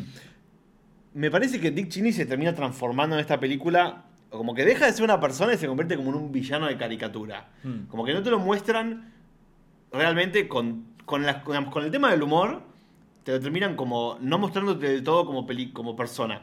Eh, yo me hacía acordar, ponele a The Untergang, que decías vos, la Sí. caída, el hundimiento de la historia de Hitler, ¿no? O sea, la historia de Hitler. No, no podés irte a buscar ser Claro, humano que para la sí, gente sí. sea tipo más la encarnación del mal, digamos. Claro. Hitler. Y en esa película no te, no te, no te sacan nada de lo, de, lo, de lo monstruoso de Hitler. Pero, Pero no te da la sensación de ser un, un villano de caricatura. No, es una persona. Sí, no, eh, eh, pe- pero bueno, pasa que la, la caída es justamente es excelente por eso. Porque no, no, no, o sea, por vos, mismo en la entrada de Hitler, yo me acuerdo cuando vi la caída por primera vez, hace poco la volví a ver y, y, mm, y me acordé lo que me, lo, lo que me había sorprendido la presentación de Hitler en esa película, como el tipo que vos te imaginabas que, ¿cómo lo van a presentar? ¿Cuál va a ser el primer plano de Hitler? Y vos te imaginás un plano, viste, tipo el imperio contraataca, una cosa así. No, un plano medio desde abajo, el tipo que sale y es un viejo. Y es un viejo y Este, tiene como el temblor del Parkinson. El temblor del Parkinson. Después lo van introduciendo mejor, pero el primer plano de Hitler en la caída eh, ya, ya cuenta cómo, cuál es la decisión del director de cómo tra- trabajar ese personaje. En eso coincido también con vos. Eh, me parece que hicieron de Dick Cheney un Jordan Belfort o Sí, algo más así. o menos, más o Eh, menos. Pero bueno, también le da, a ver, si vos ves The Big Short, también hacen de lo que fue la, la caída de, lo, de los, eh, de- de- del 2008. eh, Claro, pero ¿sabes cuál es la diferencia? Cuando vos tenés un personaje ficcional y no una persona con nombre y apellido, como que vos podés darte el lujo de decir como, bueno, mira, esta persona es así porque yo lo creé, en cierta forma lo Sí. conozco. Cuando estás dando una interpretación de una persona que vos no sabés cómo es en realidad, porque, qué sé yo, Adam McKay estuvo cara a cara con Chini alguna vez, lo vio en persona, es como que me dio la impresión de que, está bien, esa película te muestra cómo se ve la vida de Chini desde afuera, ¿no? Si vos ves la vida de una persona famosa o política y de repente dices, ah, qué hijo de su madre, ¿cómo hizo esto, esto y esto y esto? ¿Y no te pasó alguna vez de conocer a una persona cara a cara y después conocer como su imagen pública? y Sí, decir es como, otra persona, pero otra- obvio, sí, sí, sí. Y cómo, digamos, o sea, como las dos cosas a veces entran en conflicto, pero, pero no deja de ser la misma persona y como que si vos querés hacer una crítica sobre lo que hizo, tenés que verlo como persona y decir, bueno, ¿en, en qué momento esta persona tomó una mala decisión y Claro. se equivocó y por qué y cómo no habría que hacerlo a futuro, ¿no? Sí. Y esta película es más tipo, quiero causarte bronca contra Dick Cheney y que termines enojado contra él y quieras tipo prender fuego a todo. Es Esa que es la sensación que no- te deja no, la película. A, a mí no me dejó tanto esa sensación. A mí me parece que lo tomó, como vos decís, como un medio un, vi- un villano o algo medio caricaturesco, un Jordan Belfort del lobo de Wall Street o algo así. Eh, que está bien, es tu interpretación, como vos quieras. No, no sentí como que, que era un personaje completamente formado. Eh, pero igual, ah, o sea, a ver, no, no, no, me pareció que estaba forzado como, che, quiero inser- inserte propaganda demócrata acá. La verdad que no lo sentí y, y por Sí. momentos decía, lo, lo- lo- de, pero no... Igual está medio el, el, el, el, el- hilito, ¿viste? De. eh, no sé si te cuenta, a lo largo de todos los, los discursos de los Mm. presidentes republicanos, desde Nixon, Nixon, Sí. Ford, eh, mm, Reagan, Bush padre, Bush hijo, tenés todas frases de Trump. Sí, Que te, que te aparece Reagan diciendo Make Sí, America sí, sí. Again, que te aparece Bush tipo haciendo frases de discursos de Trump y como que te hace y, y el momento en el que Cheney es- le pregunta a Rumsfeld como bueno, ¿y nosotros en qué creemos? Ah, no es entiendo. muy bueno, y Rumsfeld caga de risa. risa. y es como que, bueno, o sea, no creo que todos los republicanos tipo lo único que crean es el poder. Tampoco creo que todos los demócratas crean en la, en la igualdad social. Y es como que esta otra parte de Estados Unidos como diciéndote, mira, no, no es solamente un problema con este partido político. Como que la clase política tiene gente así, que llega al poder, hace lo que quiere y nadie le pone límites. Mm. Bueno, está el plano de Hillary que, que cuando dice lo de atacar eh, eh, lo de atacar eh, Irak, que, que estaba ahí. Eh, está cuando dicen que, que, eh, o cuando dice el legado de Dick Cheney, el primero Sí. que aparece es Obama. Es como. Sí. Yo creo que está un poco metido, capaz que lo metió porque, bueno, che, hay que meterlo, Hay porque que si no nos van a cagar a trompadas. un botoncito, Eh, viste, pero- a, la otra parte. ¿no? Pero, pero bueno, mira, la verdad que mm, yo me imaginé que iba a tener bastante así, eh, porque ya medio que lo predecía en The Big Short y una historia, bueno. eh, pero a, a mí personalmente no fue lo que, lo, que no me gustó. Yo la verdad que tenía expectativas mucho más altas de la película, que eso va por otro lado, que tiene más que ver con, con todo. O sea, me, parece que fue una peli eh, porque la comparaba con The Big Short. Yo me imaginaba que iba a ver The Big Short, pero de Dick Cheney, el tráiler ya me volaba la cabeza. Eh, y la verdad que siento que dentro de todo es un poquito más desprolija que The Big Short. Una peli disfrutable, pero no me terminó de. O sea, no, no terminó de ser como, ay, loco, yo quería que esta fuera mejor que The Big Short y no, y no, lo, y no lo fue. Pero si no, a mí es una peli que disfruté, o sea, la pasé bien viéndola. Claro. La vi Ah. con Christian Bale. bueno, a eso no lo puedo, no lo puedo discutir, pero mm, a mí me pareció que no me, no me molesta que una película trate un tema político, trate un tema histórico, o que quiera ser como momento de reflexión, o momento de risa, o que te ayude como a, a, a- a superar o a vencer alguno de estos problemas. No me gusta como que se termine siendo como una especie de panfleto como de... Hmm. quiero Lo único que quiero conseguir es tipo... Que te rías, pero que después te enojes. Eh. No que pienses más, no que te pongas en el lugar del otro, no que conozcas, digamos, la- las circunstancias, por Sí. qué hizo lo que hizo, sino quiero como que tengas bronca contra esta persona. Hmm. Te voy a mostrar todas las cosas que hizo que, porque te tendrían que dar bronca y, cuando te, y te tienen que dar bronca. Y si no, son la boluda que está tipo al final en el focus group hablando de Rápido Sí, Furioso. Rápido. Es tipo eso, tipo, ¿no te importa? Bueno, sos este tonto. Y bueno, es que la verdad es que todos somos. O sea, todos somos esa boluda. Bueno, chicos, bueno. se nos ha terminado el tiempo. Arrancan los Oscars. Espero que hayan disfrutado de, esta, de este podcast, de este eh, directo, el primero del año. Ya nos estaremos viendo de nuevo en las próximas semanas. Si les gustó, por favor, no se vayan sin dejar su like ahí abajo, compartir este video con sus amigos, escucharlo en iTunes, en SoundCloud, en Spotify y seguir compartiéndolo. Pásenselo por Twitter, por Instagram, por todos lados. Muchas gracias por ver esas, estas dos horas de contenido. Espero que la hayan pasado bien. Nosotros la pasamos excelente. Es muy lindo estar de vuelta, chicos. Así que eh, espero que lo hayan disfrutado. Mi nombre es Nicolás Amelio Ortiz. Él es Fran Videla. Atrás lo tenemos a John Noel. Nos estamos viendo la semana que viene.